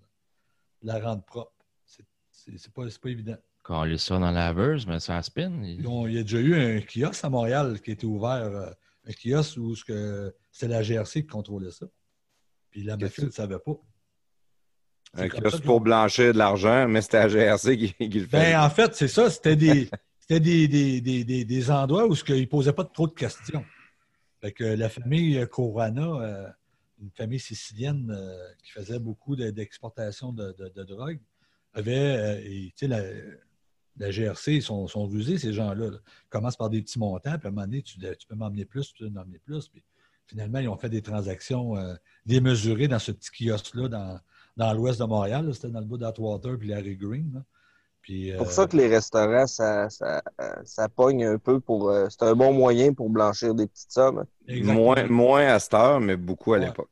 Oui, beaucoup. Ben, Effectivement. même des, des- cabarets aussi. des affaires, est-ce que tu t'achètes de l'air? Je te donne un exemple. Mettons que tu tiens une salle de cinéma. Puis il y a eu quatre clients pour voir ton film, puis toi, tu dis qu'il y en a eu 200. Bingo, c'est de l'air, c'est c'est improuvable. Ouais, c'est ça, c'est ça. Le, le- le petit café, il était toujours le boss de la mafia avec euh, deux, trois autres mafiosos, mais ça virait à 150 000 par mois. Euh, Bon, euh, moi, Rémi, j'ai pas mal fait le tour de mes questions, mais il y a un, un dernier sujet que j'aimerais qu'on aille effleurer avec toi. Je pense pas que ça va être très long, là, mais euh, ça se peut que les gars aient de, de quoi rajouter ou à dire là-dessus. J'aimerais ça, vu que tu es, passionné euh, par la mafia, je voudrais avoir tes recommandations. Euh, je voudrais re- recommandations de livres et de films, ou films et téléséries. OK. Euh, pas obligé d'en nommer 500, mais tu, sais, tu, peux, tu peux te gâter un peu sur euh, 4-5 livres, puis nous faire un petit euh, résumé, puis après ça, même affaire avec les films. là.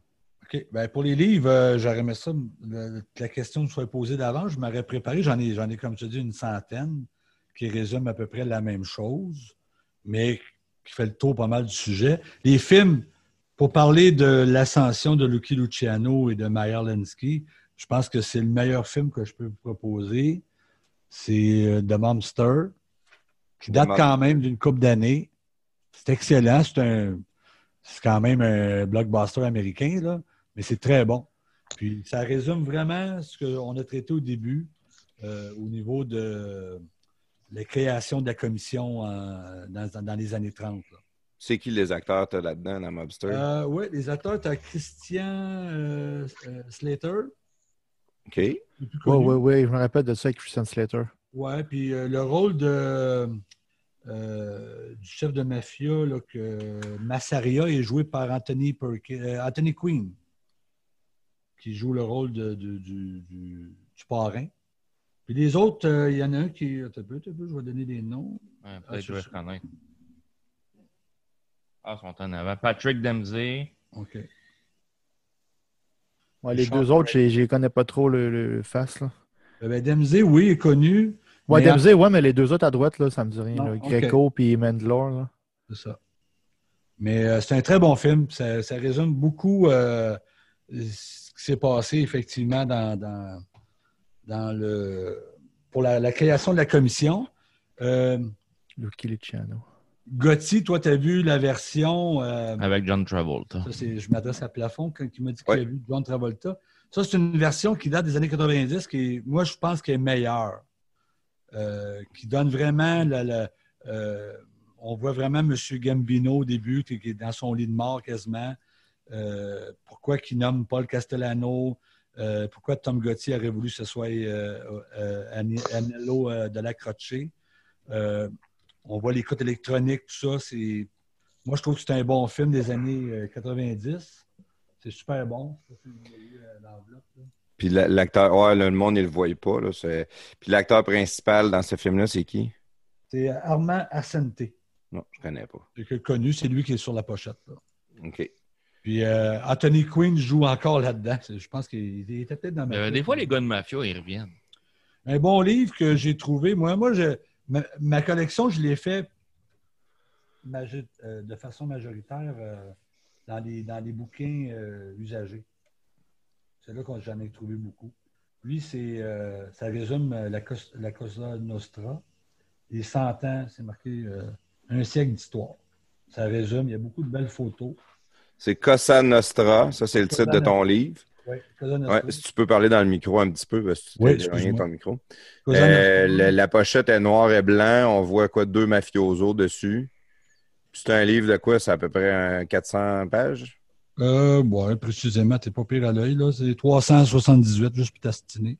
Ouais, Euh, là, on voit, on voit des euh, John Kennedy, justement. Là, euh, on voit Sam Giancana. On voit, euh, on voit M. Gambino, le M. Gambino que je te disais tantôt. C'est pas mal intéressant. Ça vous donne vraiment un topo de, de- de ce qui était l'historique de la mafia. Ça, c'est-tu Euh, un, livre comme de type un peu documentaire ou c'est un livre euh, roman? pas un roman, c'est vraiment documentaire. C'est vraiment documentaire. Ça relate vraiment l'histoire de la mafia. Puis, euh, c'en est un qui est le fun à lire, qui est Oui. léger à lire ou qui est très lourd, ça prend beaucoup de Euh, mémoire? Pour un passionné comme moi, quand tu commences à lire ça, tu n'arrêtes pas. là. OK, ça, c'est du bonbon.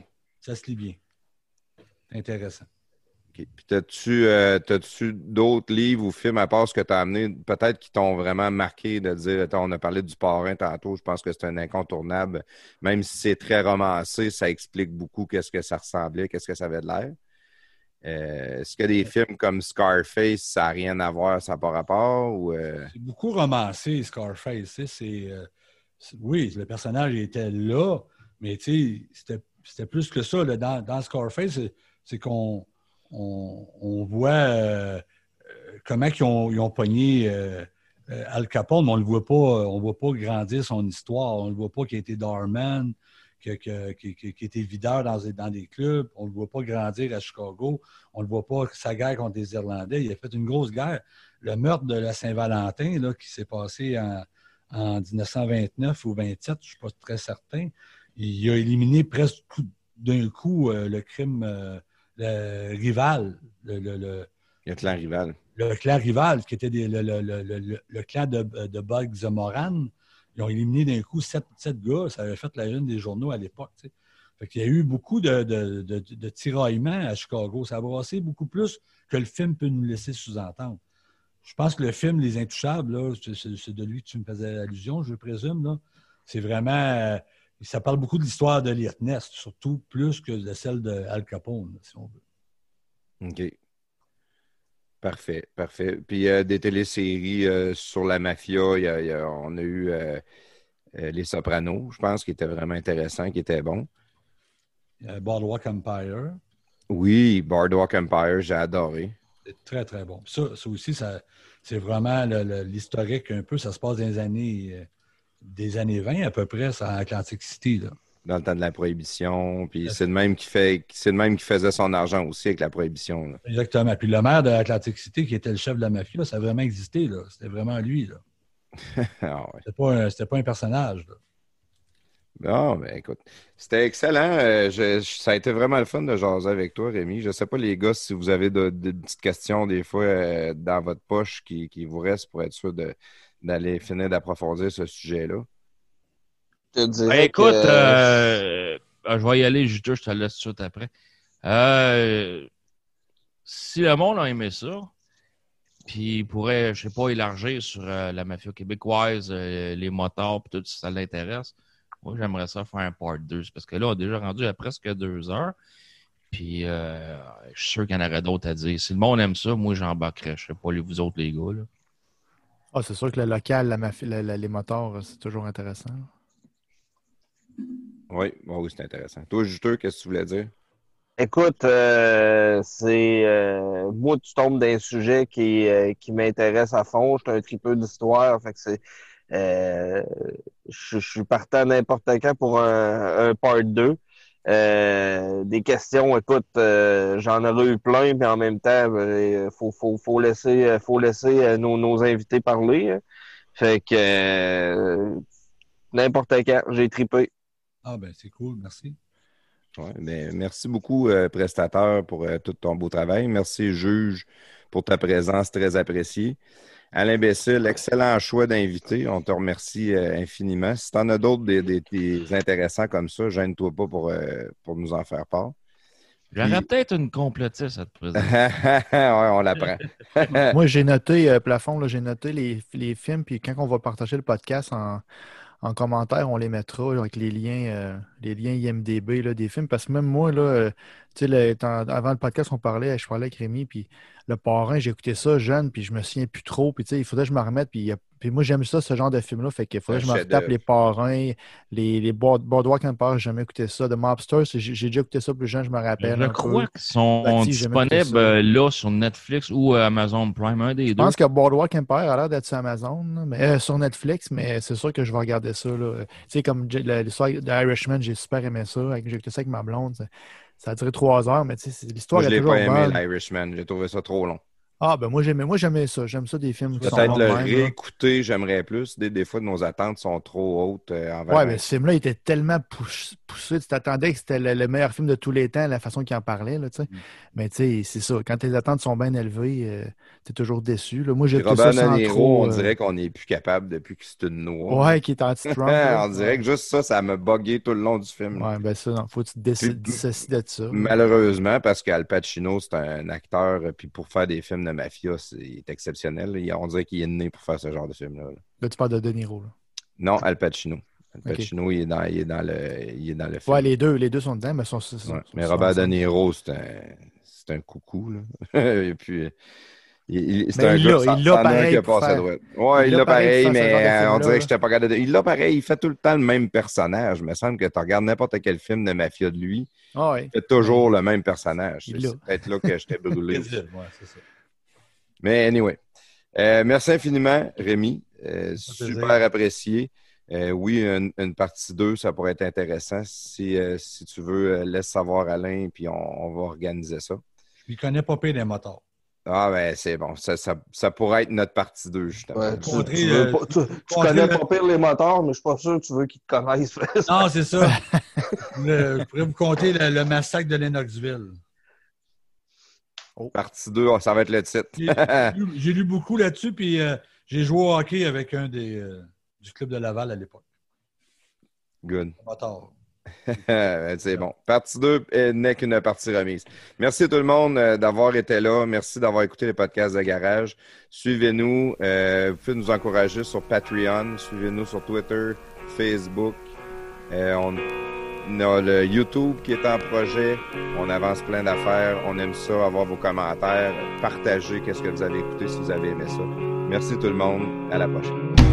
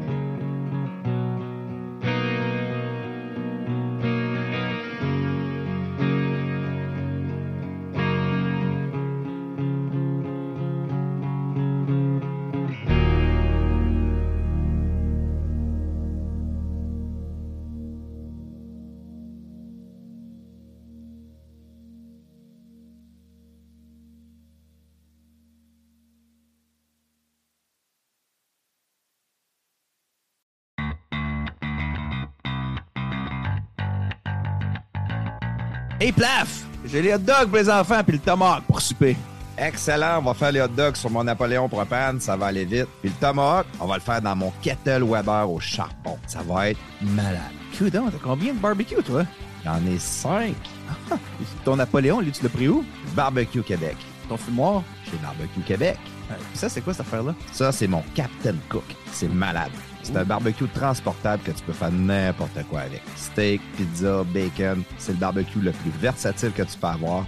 Pas cher en plus. Puis ça, c'est quoi ce gros vase-là? Ça, c'est mon Kamado Joe. OK, puis j'imagine que tu l'as pris chez Barbecue Québec aussi. T'en penses? Hey, puis hey, puis c'est quoi lui dans le coin là-bas? Ah, ça, Claude, c'est mon filtre à piscine. Si tu veux un barbecue, fais comme Plaf et va chez Barbecue Québec. Sauce, accessoires, recettes, conseils, même des cours pour que tu deviennes un vrai maître du barbecue. Visite-nous en ligne au barbecuequebec.com et sur Facebook sur notre page Barbecue Québec. Barbecue Québec, c'est la culture du grill. Salut, prestateur! Salut, Claude! Hey, dis-moi non, t'as-tu fait euh, réparer tes fissures dans ta fondation? T'as-tu reçu ta soumission? Ben oui, c'est réglé, mon Claude. J'ai fait ça moi-même, comme un grand. De toi-même? Ben oui, moi-même. J'ai acheté le kit d'ensemble polyuréthane sans ancrage en ligne sur Produit Letson. Je te crois pas. Ben, qu'un, c'est super bien expliqué puis c'est super facile à faire. OK, ça, ça veut dire que si t'es capable de faire ça tout seul, toi-même réparer une fissure dans le béton, tout le monde peut le faire. Ben, merci, Claude, de, de cette belle remarque. T'es trop gentil. Ah, tu me connais, hein? Les produits Letson sont disponibles au produitsletson.com. Pour réaliser tous vos travaux sur des surfaces de béton, pensez à Produits Letson. Produitsletson.com. Produit